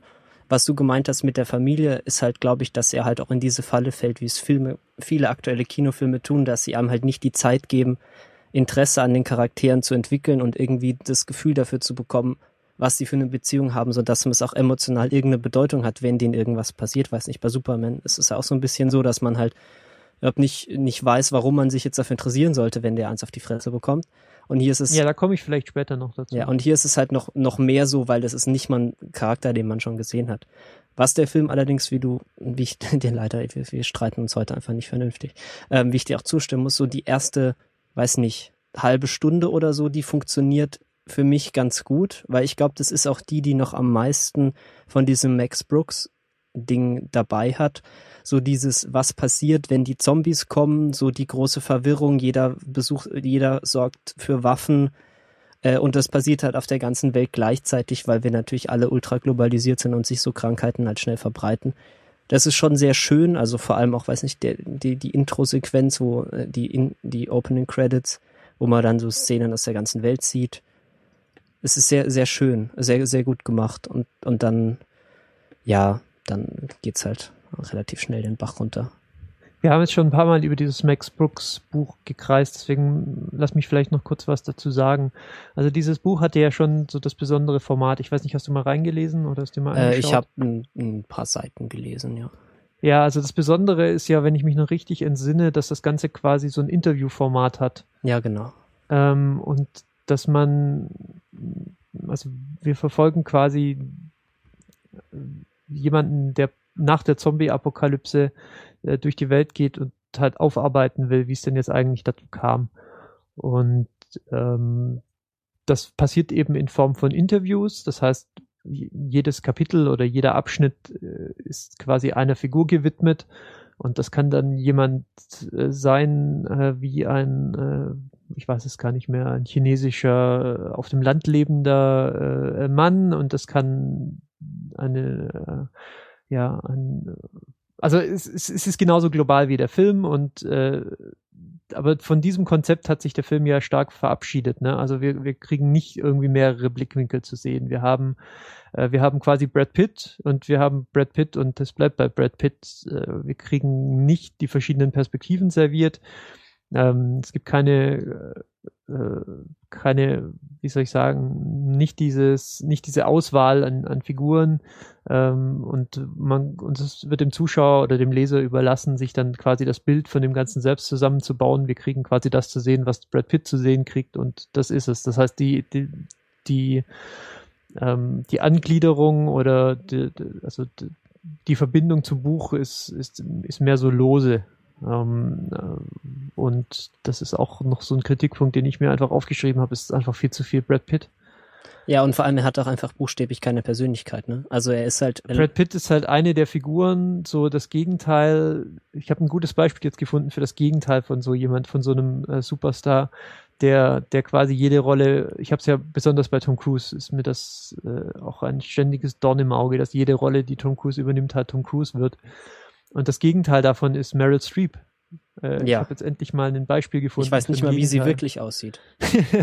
Meryl Streep, jede Rolle, die Meryl Streep übernimmt, äh, also ich, ja, ich weiß nicht, was für, was für eine Persönlichkeit Meryl Streep hat, weil jede Rolle, die sie übernimmt, hat, hat irgendwie, ja, ist dann ihre Rolle. Und Brad Pitt hier tut dem Film, finde ich, nicht gut. Man hat nie das Gefühl, man sieht jemand anderen als Brad Pitt.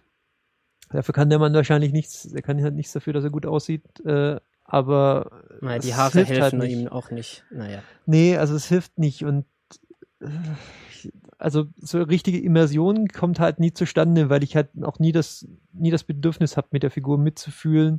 Vielleicht hat auch das, was ich so über die, über, gehässig über seine Familie gesagt habe, ähm, am, am, am Beginn, über seine, seine Filmfamilie, ähm, vielleicht hat das auch was damit zu tun, dass ich es halt einfach nicht abnehme. Vielleicht gibt's halt irgendwann einfach so diesen, diesen Schnitt, an dem ein Superstar einfach nicht mehr, nicht mehr Schauspieler ist, sondern halt nur noch Superstar. Und äh, in dem Film ist es mir halt mehr aufgefallen als in anderen Filmen von, von Brad Pitt.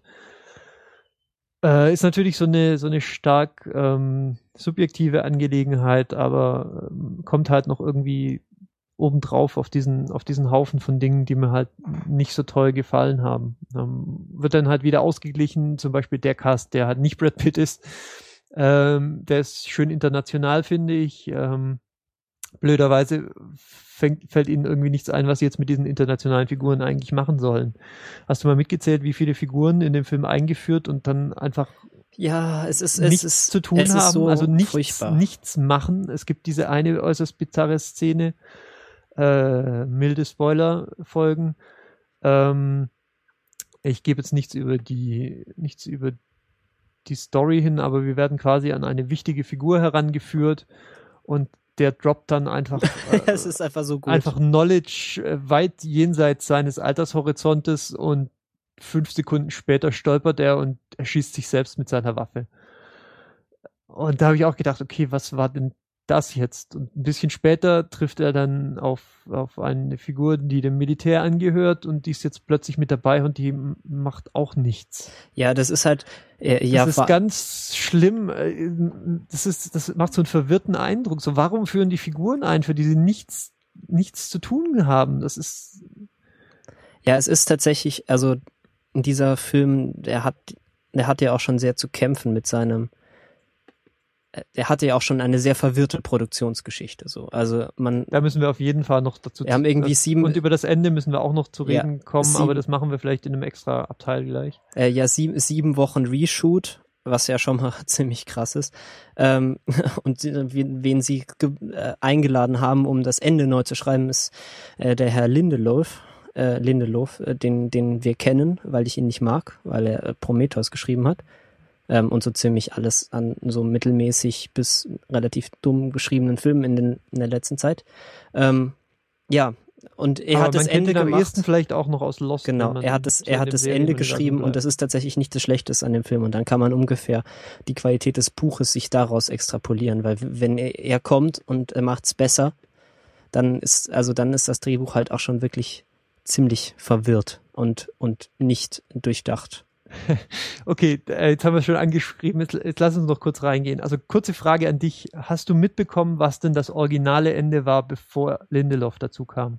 Äh, nee, keine Ahnung. Ähm, wir sollen wir mal kurz das virtuelle Spoilerhorn blasen? Ich bin mir gar nicht sicher, ob wir es blasen müssen. Ähm, also wenn ihr gar nichts über den Film wissen wollt, dann macht jetzt vielleicht aus, aber ich ich, äh, ich glaube, ich kann das kurz, kurz ganz grob erzählen, was das Ende ist, ohne dass wir erzählen, was das Ende jetzt oder oder wollen wir uns das einfach sparen? wollen wir jetzt Spoiler Ja, es ist völlig egal, weil ich würde auch niemandem empfehlen, den Film anzugucken. Äh, deswegen Hm, Ja, okay. Ähm, Also, machen wir es mach einfach. Okay. Jedenfalls, ähm, der Film, also der Film teilt sich quasi in einer Stelle, wo unsere, wo die äh, Dame vom israelischen Militär, die ich gerade schon kurz erwähnt habe, die eigentlich nicht viel zu tun kriegt, ähm, an Bord eines Flugzeugs gehen auf dem Weg nach Moskau. Und nachdem sie dort gelandet sind, ähm, also Moskau findet ja im Film, glaube ich, nicht statt. Das heißt, ähm, das ist so die groß, der ich dachte, große sie Unterschied. stürzen ab zwischendurch. Ja, da bin ich mir nicht sicher, ob das quasi. Ach so, erzählst also du gerade das originale Wissens- Ende? Nein, nein, nein, nein, nein. Meines Wissens ist dieses komplette, äh, wo ist das, Irland, Schottland Ende? Ja. ähm, ist das, ist dieser Teil im Film komplett nachgedreht worden. Okay. Das originale Ende geht nicht nach England, Schottland, Irland, ich weiß es nicht mehr genau, sondern nach äh, Russland, so wie ich das verstanden habe. Und sie landen dort sicher. Das war, glaube ich, Wales, wo sie hinfliegen. Okay, Wales. Ah, das ist jetzt unangenehm, jetzt war es ausgerechnet nicht dabei bei England, Irland, Schottland. Tut mir leid, Waliser. Alle, alle Waliser, ähm, die äh, zuhören und sich beleidigt fühlen, äh, kriegen einen Kaffee von mir, wenn sie vorbeikommen. Ja, ähm, genau. Also sie gehen nach Moskau und ähm, werden dann dort quasi ausgeladen vom russischen Militär. Und die richten dann erstmal alle hin, die irgendwie krank sind. Und dann äh, rekrutieren sie Gary und der wird dann quasi Teil des Zombie-Vernichtungs, eines russischen Vernichtungssquads.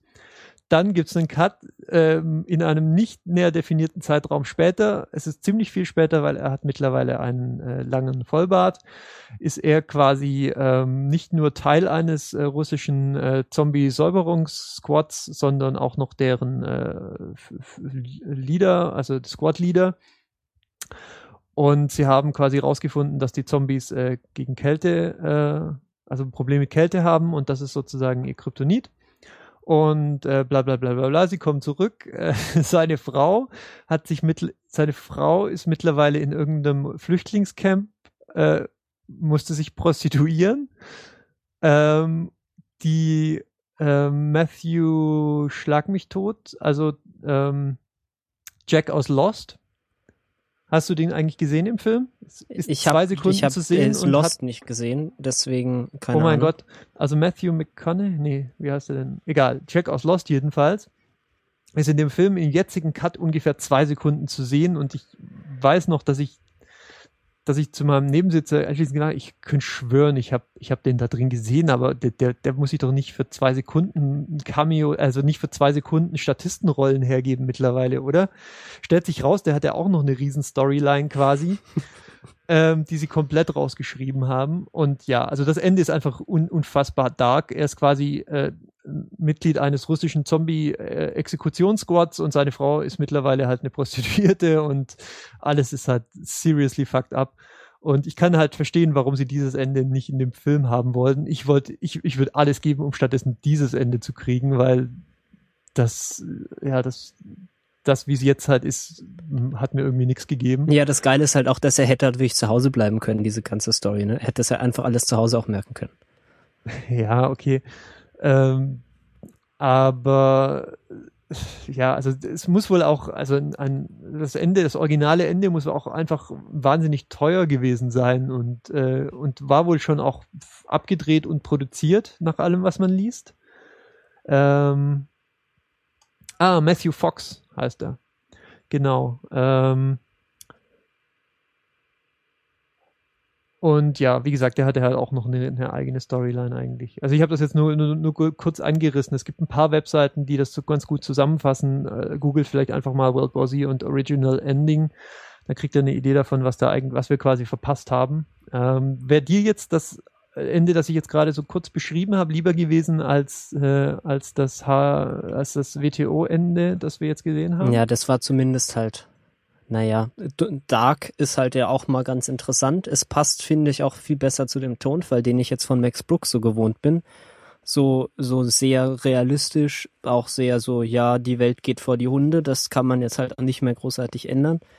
Ähm, ja, so, ich fand es jetzt nicht schlimm. Das, also zumindest dieser Teil, wo er durch diese, diese, diese Facility da streift, der war ja so vom Horrorfilmfaktor oder Zombie-Filmfaktor ja schon irgendwie ganz gut. Ähm, bis auf die Tatsache, dass halt alle völlig dumm sind. Ähm, ja, man, sie hat nur einen Arm. Und welche Waffe nimmt sie? Den Baseballschläger.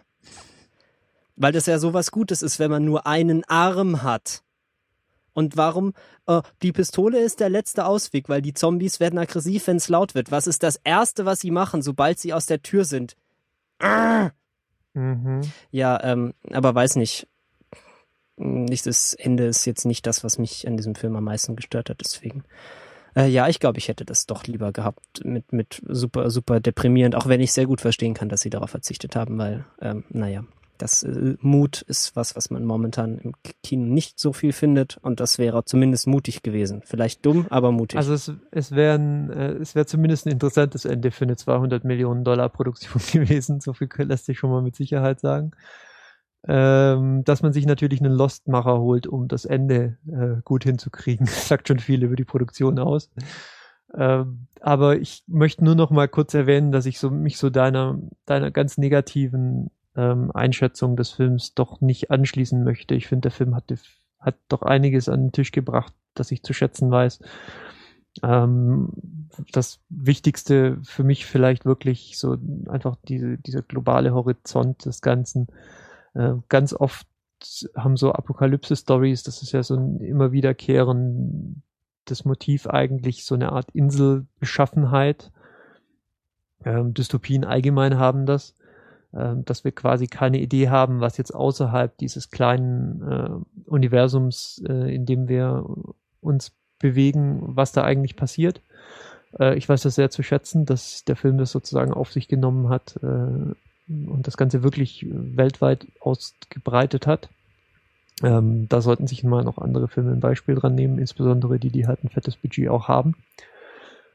Ähm, und ich würde auch nicht sagen, niemand sollte sich den Film angucken. Ich würde sogar sagen, wer irgendwie so ein Fable dafür hat, äh, für so das, was ich vorhin Zombie Procedural genannt habe, ja, wo man sich halt mal anschaut, äh, quasi von Beginn an, es ist ja nicht so, dass, dass quasi alle Zombies schon da sind, wenn der Film startet. Wir kriegen es quasi in, in erster Person erklärt, ähm, wie das halt alles stattfindet.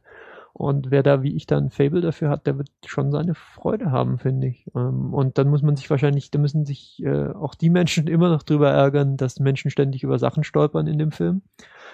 Aber es gibt halt doch auch die gute Seite, die ich jetzt nicht verschweigen möchte hier an der Stelle. Ja, wie gesagt, die erste, die, den Anfang, da gebe ich dir völlig recht, der ist ganz nett. Aber ich, äh, es ist, ich würde es halt so gerne vermeiden, einfach diesen, so solchen Projekten überhaupt so, so, so Unterstützung zu geben, weil da, dann denken die noch, das war jetzt gut genug, um mehr davon zu machen. Und äh, ja. Naja. Agree to disagree. Äh, World War Z, ja, wir sind damit, glaube ich, jetzt auch mehr oder weniger durch. Ich weiß nicht, ob ich da noch so viel drüber sagen kann. Also ich kann noch mal ganz kurz über diesen Survival Guide reden, weil das passt irgendwie immer ganz gut zu sowas. Ähm, man, es hat, also deswegen fand ich auch den Anfang dieses Films so nett, weil er halt sozusagen diesen Teil gezeigt hat, so, jetzt, jetzt kommen die Zombies, was machst du? Du bist in einer Stadt, ähm, alle, so die Hälfte dieser Stadt möchte dich essen und die andere Hälfte der Stadt möchte gerne dein Essen und eine Pistole haben. Ähm, naja, man muss dazu halt ein bisschen ein negatives Bild der Menschen haben, was ich vielleicht dann nicht unbedingt teile, aber dieses Buch äh, macht auf jeden Fall was sehr Interessantes, nämlich es geht halt komplett ernsthaft mit diesem, mit dieser Thematik um. Ähm, das tut halt einfach so, als gäbe es die Zombies wirklich und dann bekommt man halt so ein bisschen so praktische Tipps. So, wenn du in deinem Haus bist und die Zombies kommen, gehst du in den ersten Stock, machst die Treppe kaputt, weil Zombies können nicht klettern. Und dann bekommt man ungefähr in 20 Seiten erklärt, was die beste Waffe ist. Und ähm, man bekommt dann mehr oder weniger gesagt, dass so eine Machete oder so ist ziemlich gut, weil Blades don't need reloading. Ähm, und dieser Teil, ich finde, also so diese, diese Art zu denken, die findet man halt im Anfang von dem Film sehr viel. Ähm, so dass sie dann erstmal aus der Stadt fliehen und so. Und das finde ich auch sehr schön. Und da, dazu gehört auch diese globale Perspektive, weil man die in diesem Buch auch hat. Dann überlegt er nämlich, wo man am besten dann die, Überleben, die überlebenden Camps findet und so. Und auch dieses ganze Worldbuilding, so dass äh, Israel eine Mauer gebaut hat, auch aus einem völlig haarsträubend bescheuerten Grund, so ja, wir haben so einen geheimen Rat und wenn einer sagt, wir bauen was Sinnloses, dann müssen alle mitmachen oder irgendwie so habe ich das verstanden. Ähm, das sind schon ganz schöne Ideen. Aber das haben sie so ein bisschen aus quasi dem Selbstverständnis und den, den, den erlittenen israelischen äh, ja, politische, aus der politischen Geschichte Israels raus entwickelt. War auch so ein bisschen, sagen wir mal, so mutig bis haarsträubend äh, die Erklärung, aber okay, ich meine, immerhin, sie haben, sie haben eine riesen, quasi eine Riesenmauer äh, zu den Palästinensern gebaut. Das heißt, äh, es ist nicht total abwegig, dass sie, dass sie sowas auch für die Zombie-Apokalypse machen könnten. Ja, und äh, ja, sie haben eine riesige Mauer, aber keinen einzigen Wachturm und keine Kamera. Sie können einfach nicht rausgucken. Und sie machen ja. drin halt Fett Party und dann kommen die Zombies und alle sind super überrascht. Ja, aber sie kommen halt auf eine visuell coole Art und Weise. Ja, Flüssigkeitssimulationszombies, das ist schon, schon cool. Ja. Ja, ich bin jetzt durch mit dem Film, oder? Ja, ähm, ich denke, wir haben alles gesagt, sind nicht ganz einer Meinung. Äh, ja, also ich denke, ich habe recht und äh, ihr solltet den Film angucken. Oder auch nicht, je nachdem. ja, ähm, ich müsste vielleicht doch noch ganz kurz was zur Sendung von vor drei Wochen loswerden, an der ich leider nicht teilnehmen mhm. konnte. Also ihr habt dann den Film besprochen. Mhm.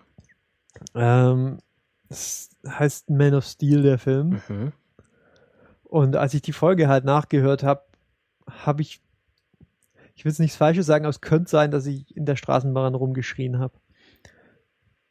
Ähm, du hast in der Straßenbahn rumgeschrien? Ja, weil ich mich an der Diskussion beteiligen so. wollte. Ja, da redet man doch eher so leise in sich rein, oder? Ja, aber ab, ab einer gewissen emotionalen Au, äh, Aufgebrachtheit äh, wird es halt schwierig. Okay, gut, dann kannst du jetzt einfach mich anschreien. Ich kann ja noch mal so, hm, ich weiß nicht, erinnere ich mich noch dran, was ich gesagt habe?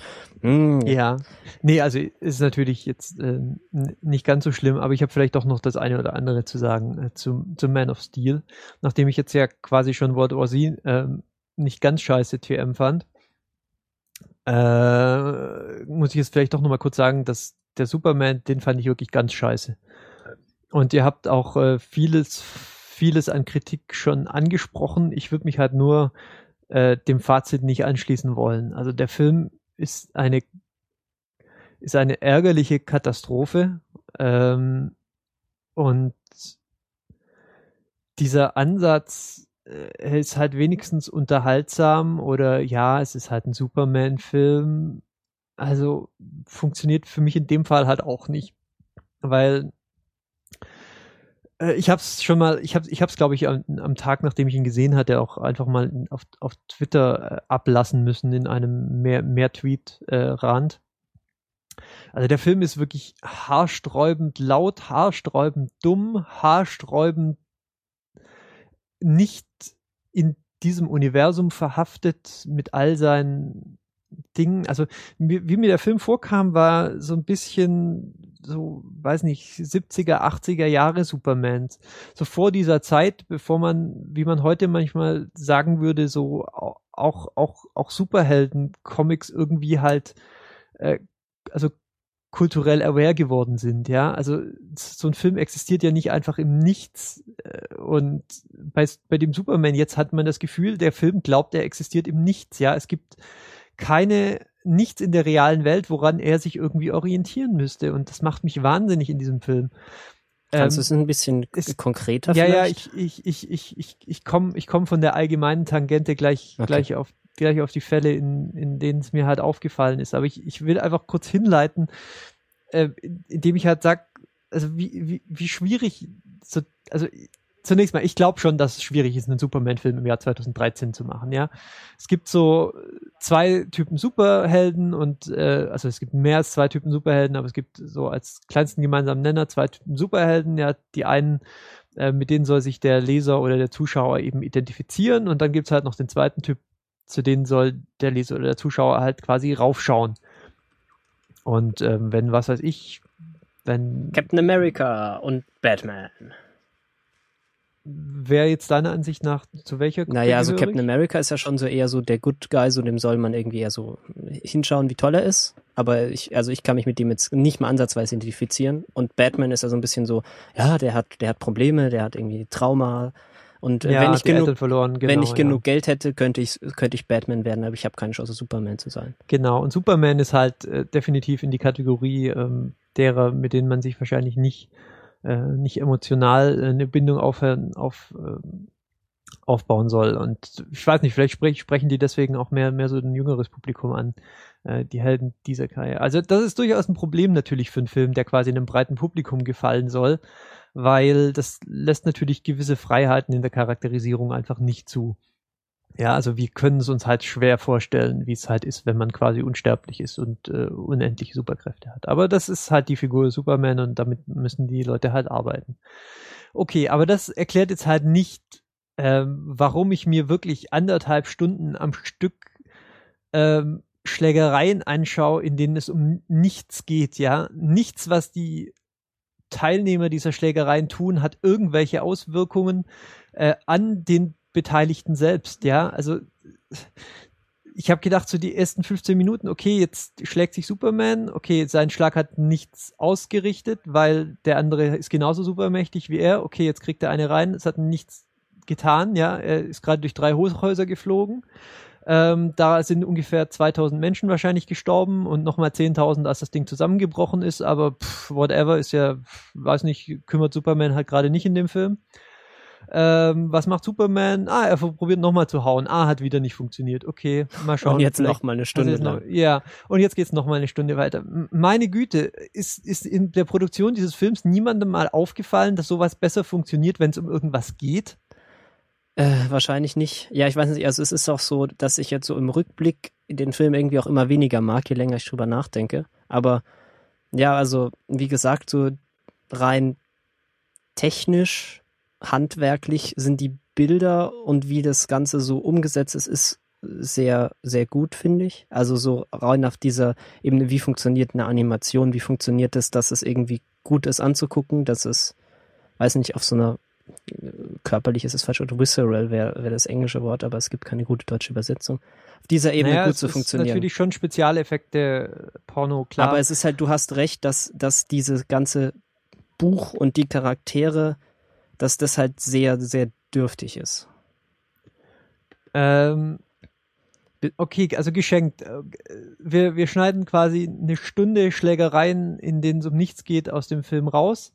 Ja, haben wir halt entledigen wir uns bequemerweise auch noch dieser ganzen Sache. Ähm, Superman nimmt irgendwie den Tod von Abertausenden äh, in diesem Film in Kauf für geile visuelle Effekte. Ähm, ich meine, er hätte auch einfach mal kurz irgendwie vor die Stadt gehen können, um sich zu prügeln. Ja. Das sieht ja nicht so geil aus das sieht halt nicht so geil aus. Gut, meinetwegen geschenkt. Weiß jetzt auch nicht, ob das jetzt irgendwie noch so dem, noch der Idee von Superman entspricht, aber gut, haben sie sich halt dafür entschieden, dass es halt geil aussieht, wenn man Hochhäuser einstürzen lässt. Übrigens ohne ein einziges Mal halt so Assoziationen, die vielleicht das amerikanische Publikum zu diesem Thema haben zu können, in irgendeiner Form aufzugreifen, ja.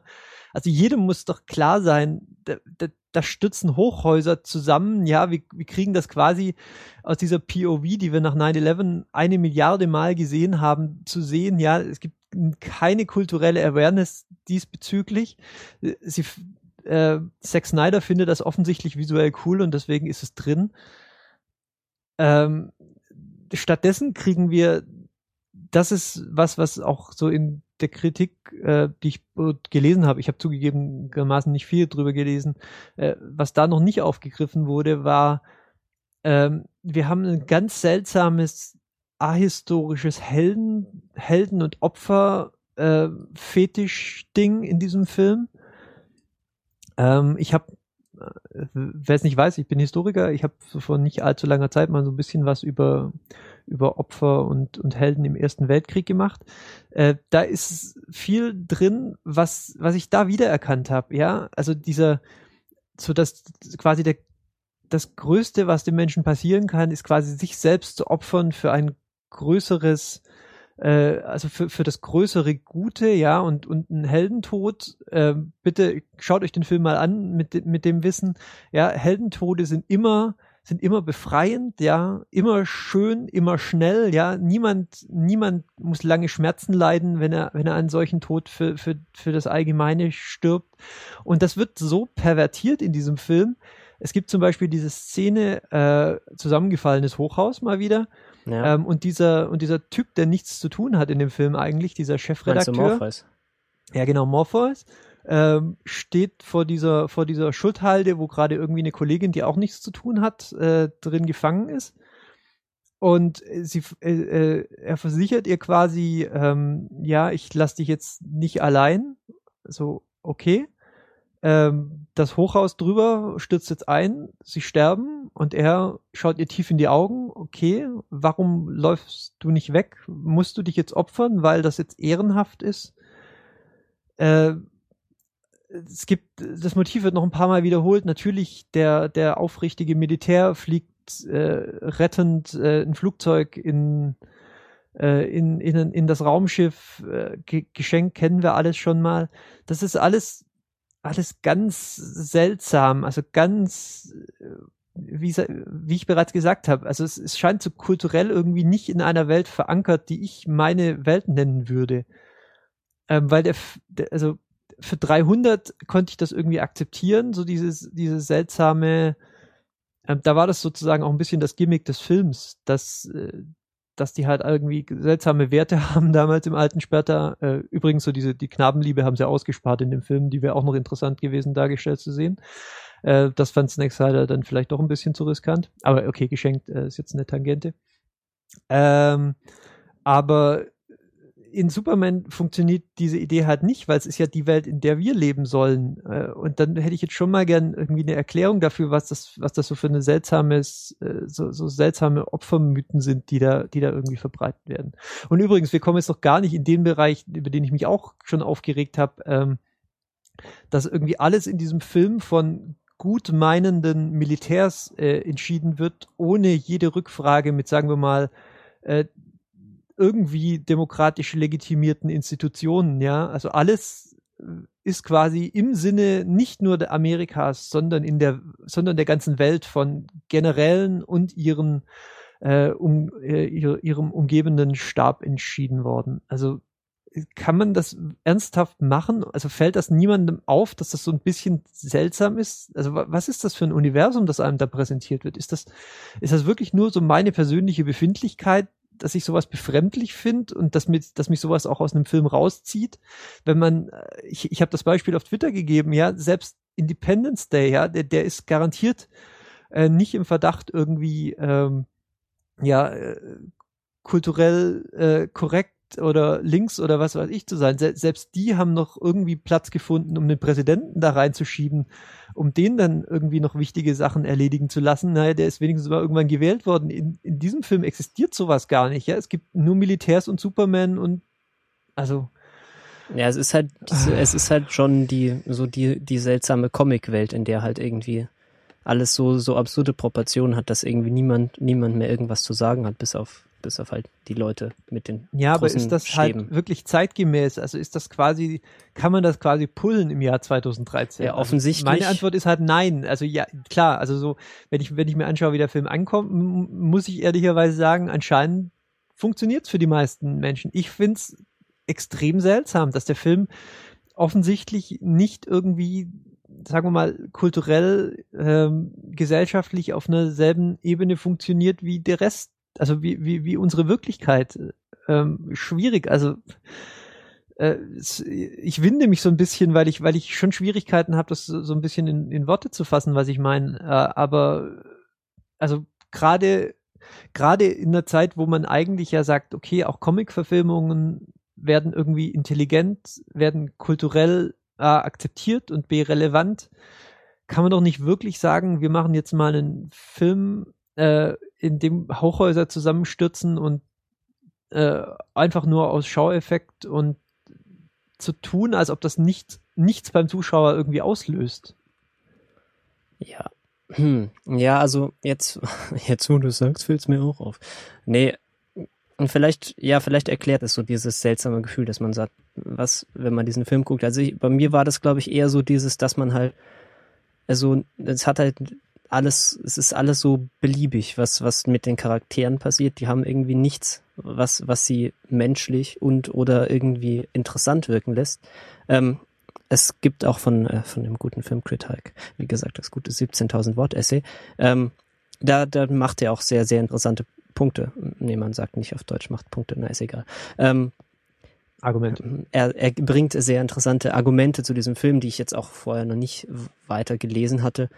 Ähm, dass eben, dass er sowieso einige Hollywood-Filme so darauf aufbaut, ähm, so, so eine bestimmte Form anzunehmen, so, so irgendwie die, der Held und, und die Heldin und einfach anzunehmen, dass der Zuschauer von alleine so dieses Bild kennt und die ganze emotionalen Content, der dahinter steckt, so, so von alleine hinzufügt, ohne dass sie sich die Mühe machen, äh, sowas wie eine Szene einzubauen oder sowas wie eine Charakterentwicklung zu haben, sondern das ist halt irgendwie impliziert und man muss es halt selber machen. So einfach durch die Form, die, die in dem Film vorgegeben wird. Das ist ähm, und das kann ich sehr gut nachvollziehen, weil zum Beispiel diese ganze Liebesgeschichte, die passiert halt einfach nicht. Am Ende küssen sie sich und sie hatten da wirklich keinerlei Grund, das zu tun und keinerlei Entwicklung zusammen, nichts, nichts, was sie irgendwie ansatzweise menschlich wirken lässt. Mm, ja, aber das ist ja eher, also das spielt ja eher so mit der, also mit der Superman Vorlage, ja, das hat jetzt ja nichts so mit dem, mit dem kulturellen Kontext des Ganzen zu tun. Ja, ich war zum Beispiel auch dankbar dafür, dass wir jetzt nicht diese, äh, ähm, wer ist es denn, Kevin Costner findet Baby in Feld ja, dass uns der Film damit einfach verschont hat. Ja, ganz offensichtlich sind die quasi damit äh, davon ausgegangen, äh, was dann weiter passiert. Das äh, wissen die Zuschauer entweder schon oder sie können sich halt einfach aus dem Kontext herleiten, dass er halt offensichtlich dann auf einer Farm in wo Kansas. Ken, ja, ich glaube, aber man muss halt trotzdem, aufwächst. damit es eine Bedeutung hat, wenn die Eltern bedroht werden, muss man halt irgendwann mal gesehen haben, dass er irgendwas muss, müssen die halt mal eine Szene zusammen hat, davor gehabt haben und irgendwas, irg irgendein, irgendeine Verbindung, irgendwas Emotionales, dass man halt irgendwie eine Verbindung zu diesen Charakteren aufbauen kann, weil so ist es halt, oh, das ist Kevin Costner, der ist super amerikanisch und er ist irgendwie auch so ein bisschen ein Arschloch. Und dann, dann kommt irgendwie der Tornado und ja, ja, weiß nicht, ist halt auch irgendwie egal, so. Ja. Ah ja, stimmt. Ähm, er opfert sich. Ich erinnere mich gerade wieder. Das hatte ich schon wieder total vergessen. Ja.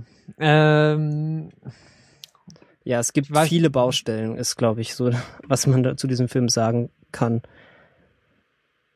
Ja. ja, und das Gesamtbild, mit dem ich dann halt rausgegangen bin, äh, ja, eigentlich ein ganz, ganz schlimmer Film aus meiner Sicht. Ähm, ja, das, das, das Banalste, was ich sagen kann, ist, dass er halt einfach eine Stunde zu lang ist. Äh, für, es gibt zu wenig Skript für zwei, für wie viel? Zweieinhalb Stunden? Viel Ge zu wenig. Gefühlte drei, vier Stunden, ja. Ja, gefühlte drei Stunden Skript für 45 Minuten. Und dazwischen sind alles Schlägereien, in denen es um nichts geht. Also für mich ein, ein ganz schlimmer Film und äh, ich, äh, ich hätte gern meine Zeit wieder die ich da drin verbracht Gebt mir mein Geld Und ich zurück. war übrigens mal Superman-Fan, wirklich. Äh, okay. Ich habe auch diese ganzen Serien damals geguckt, die es gab. Also nicht, nicht komplett, aber doch, wenn ich mal, wenn ich so mal schauen durfte, so Superboy und was es nicht alles gab. Superboy, Whee. Ja, ja. Ähm, fand ich sehr faszinierend, den Charakter. Und äh, ich habe auch mal Comics gelesen von und so. Aber was, also mit diesem Film kann ich einfach nichts anfangen. Aber vielleicht ist das auch mehr so eine so eine Zack Snyder-Sache als eine Superman-Sache, aber wie gesagt, also der Film, der Film hat mich wirklich emotional in Ruinen zurückgelassen. Ja, gut. Dann ja auch vielleicht, mm, ja, vielleicht auch noch nicht anschauen oder zumindest kritisch anschauen. Ist vielleicht, wenn man daran interessiert ist, ist das vielleicht ganz gut, aber ja, ist immer schwierig mit solchen Sachen, die dann zu empfehlen oder nicht zu empfehlen. Also empfehlen würden wir sie, glaube ich, nicht. Ähm, ja gut, also ich weiß nicht, ich habe jetzt auch nicht mehr viel anderes gesehen in, im Kino. Ich glaube ehrlich gesagt gar nichts. Ich hatte so einen, äh, so, so, so medienkonsumtechnisch so einen krassen äh, Doctorow Flash, weil ich habe halt irgendwie in dem Humble Bundle mal schnell dann Little Brother war ja noch dabei, das habe ich dann mal schnell nochmal gelesen, weil das liest sich halt dann auch so schnell und schnell nochmal gelesen, ja. Okay. Ja, das ist, das passiert halt wirklich und ich habe auch, also ich weiß nicht, das mit diesem Herrn Doctorow, der schreibt halt auch gar nicht so gut so, also vor allem Homeland zum Beispiel, der Nachfolger von Little Brother ist schon sehr, äh, fühlt sich so ein bisschen an wie der First Draft aber er mhm. hat irgendwie so, ein, so, eine Energie, die er in seine Bücher steckt, die mich dann doch immer jedes Mal dann so mitnimmt, dass ich die dann doch schnell noch durch, durch, durchziehe. Und äh, ja, deswegen bin ich zu nichts anderem großartig gekommen. Ähm, ja, ich habe hab auch nicht viel Zeit, fürchte ich, die nächsten Wochen, aber ich denke, wir können uns einig sein. Äh, es steht trotzdem ein Filmstart an, über den wir vielleicht mal bei Gelegenheit reden sollten. Ja, da kannst du mich jetzt nicht so hängen lassen, wenn ich nicht weiß, was du meinst. Pacific Rim meinte ich. Ach so, ja, na dann müssen wir auf jeden Fall, dann haben wir auch schon so ewig lang angeteasert. Ähm, äh, ja, Pacific Rim. Das sieht aus, als wäre. Die ersten, die ersten Kritiken rollen ein. Was heißt, die ersten Kritiken? Er ist ja schon angelaufen. In zivilisierten ähm, Ländern ist er schon angelaufen. Richtig. Ähm, nächste Woche bei uns. Und ja, ich denke, man kann noch guter Dinge sein. Ja, ich glaube, das ist einer so, der scheint self-aware genug zu sein. So. Also der scheint sich schon bewusst zu sein, dass was sie halt machen, ist ein riesige Mecha, Mechas gegen riesige Monsterfilm. So. Und ich meinte, wenn man das konsequent macht, ist das auch schon ganz gut so. Ähm, natürlich. Genau, und es ist auch mal eine, so viel ich das zumindest sagen kann, es ist mal eine neue Franchise, ja. Es steht zumindest nicht ein 3, 2, 3, 4, 5 oder 6 dahinter. Das ist vielleicht allein schon mal ein Grund, um, um reinzugehen, einfach so zur Abwechslung. Ja, also und ja, die Trailer zeigen einem das, was man erwartet. Äh, riesige Roboter, die sich mit Monstern kloppen, mit gigantischen, ähm, die irgendwie so Flugzeugträger benutzen, um sich zu verprügeln und so. Ja, es wird spannend. Genau, ähm, ja, das vielleicht schon mal so als kleinen, als kleinen Vorgriff auf eine der nächsten Sendungen, wobei noch nicht klar ist, äh, ob wir jetzt wieder auf unseren normalen Zwei-Wochen-Rhythmus zurückgehen. Wie gesagt, wir sind gerade zeitlich ein bisschen äh, eingespannt, äh, aber wir werden euch frühzeitig über Twitter äh, informieren. Ja, ach genau, was ich äh, noch kurz einwerfen kann, ähm, falls ihr mal so zwischendurch das Bedürfnis habt, mal wieder ein paar Reviews zu lesen. Ähm, es gibt eine neue, recht schöne Webseite von den Menschen, die auch Pitchfork machen. So eine der kanonischen Musik, äh, Musikseiten im Internet, würde ich mal behaupten. Ähm, und die machen jetzt The Dissolve. Das ist, die versuchen vermutlich sowas ähnliches auch für Filme zu tun. Ähm, und es ist auf jeden Fall sehr ambitioniert. Also sie haben irgendwie, sie sind gelauncht mit irgendwie den letzten zwei Monaten schon komplett durchgereviewt. Also sie haben Vorarbeit geleistet. Sie sind auch bis jetzt die, die ich gelesen habe, haben mir auch ganz gut gefallen. Die sind einigermaßen reflektiert und nicht so Monster. Ähm, ja, gefällt mir gut. Und wir haben auch immer dann zwischendurch noch alte Filme und, und Klassiker und Film der Woche und so. Ähm, ich habe sie gleich mal gefragt, ob man ihnen noch irgendwie Geld geben kann. Da haben sie nicht drauf geantwortet. Ich finde es immer so ein bisschen äh, verstörend, wenn Webseiten keinen, keine Werbung haben und man nicht bezahlen kann, weil dann habe ich immer so das Gefühl, so das ist bald schon wieder weg und das ist irgendwie sowas, was ich überhaupt nicht mag. Ich hätte dann doch schon lieber sowas, was, was sowas wie ein Geschäftsmodell hat. Aber naja. Ja, im Falle von Pitchfork ist das wahrscheinlich. Äh, Affiliate meinst du? Äh, ist das wahrscheinlich einfach jetzt mal ein, eine Cura posterior, würde ich mal sagen, weil ich glaube, die äh, haben jetzt keine, keine unmittelbaren Geldnöte. Will ich mir jetzt mal keine Sorgen machen. Und ich meine, der Webdesigner scheint auch ganz gut bezahlt zu sein. Ja, wobei es ist nicht so nicht responsive. Das ist immer ein bisschen nervig, wenn man das auf, versucht, auf so in kleineren Browserfenstern zu lesen. Immer schwierig. Naja. Ja. Ähm, ja, ist auf jeden Fall interessant. Also es ist, ich finde das immer schön, wenn man so, so diese Generation von Publikationen, die irgendwie so im Web zu Hause sind und sich Mühe geben, lesbar und gut und einfallsreich zu sein. Ich finde, da kann man immer mal drauf hinweisen. Also vielleicht an der Stelle noch das Ian Magazine sei vielleicht auch noch erwähnt. Äh, die, da kommt so einmal alle drei Tage, glaube ich, ein neues Essay und die tendieren dazu, sehr interessant zu sein. Ich bin, komme auch nicht dazu, die alle zu lesen, aber ich habe schon ein paar gelesen, die sind sehr, sehr schön. Die haben auch kein erkennbares Geschäftsmodell, aber sie scheinen sehr konsequent äh, durchzuziehen, was sie so tun. Ähm, ja, kann man vielleicht an der Stelle einfach kurz empfehlen. Die machen, tun das Richtige. Okay. Packen wir in die Show Notes. Packen wir in die Show Notes, ja. Ich gleich mal den Link hier reinpasten, damit ich das nicht vergesse. Gut, ich glaube, wir sind dann auch am Ende. Ja. Man sieht, die, die Folgenlänge skaliert nicht äh, mit der Anzahl der Teilnehmer. Und wir hatten noch nee. nicht mal den Ralf dabei, sonst wären wir jetzt immer noch bei den News. Ähm, ja, danke. Also hast du noch äh, Themen? Nee, äh, mach den Sack zu. Okay. Ähm, ja, danke für die Aufmerksamkeit, wie immer. Und äh, ihr könnt kommentieren, retinacast.de. Äh, ja, immer schön, wenn, wenn da so ein bisschen Diskussion entsteht. Es ist auch inzwischen geht es nicht mehr nur um Hannibal. Äh, nachdem gerade, glaube ich, die Season vorbei ist. Es ist geht's auch mal um andere Sachen. Ähm, da könnt ihr euch dann beteiligen an der Diskussion. Ansonsten auf Twitter auch kurz, kurzes Feedback. Ähm, ach, und nochmal kurz angeteasert, in den nächsten Tagen wird es eine neue Pilotenprüfung geben. Und äh, bald, also bald im Sinne von in ein, zwei Monaten, machen wir dann auch mal wieder eine Retina-Cast-Folge, damit wir auch mal wirklich so, mal so konses Damit wir es nicht vergessen. Damit wir, damit wir nicht genau und mal konsequent über eine Serie reden. Äh, wer, wer redet, wer, wer die Serie redet, weiß nicht, der bekommt Internet-Gummipunkte. Ähm, wir sagen es jetzt einfach noch nicht. Gut, ähm, dann bis zum nächsten Mal. Tschüss. Ciao. Pew, pew.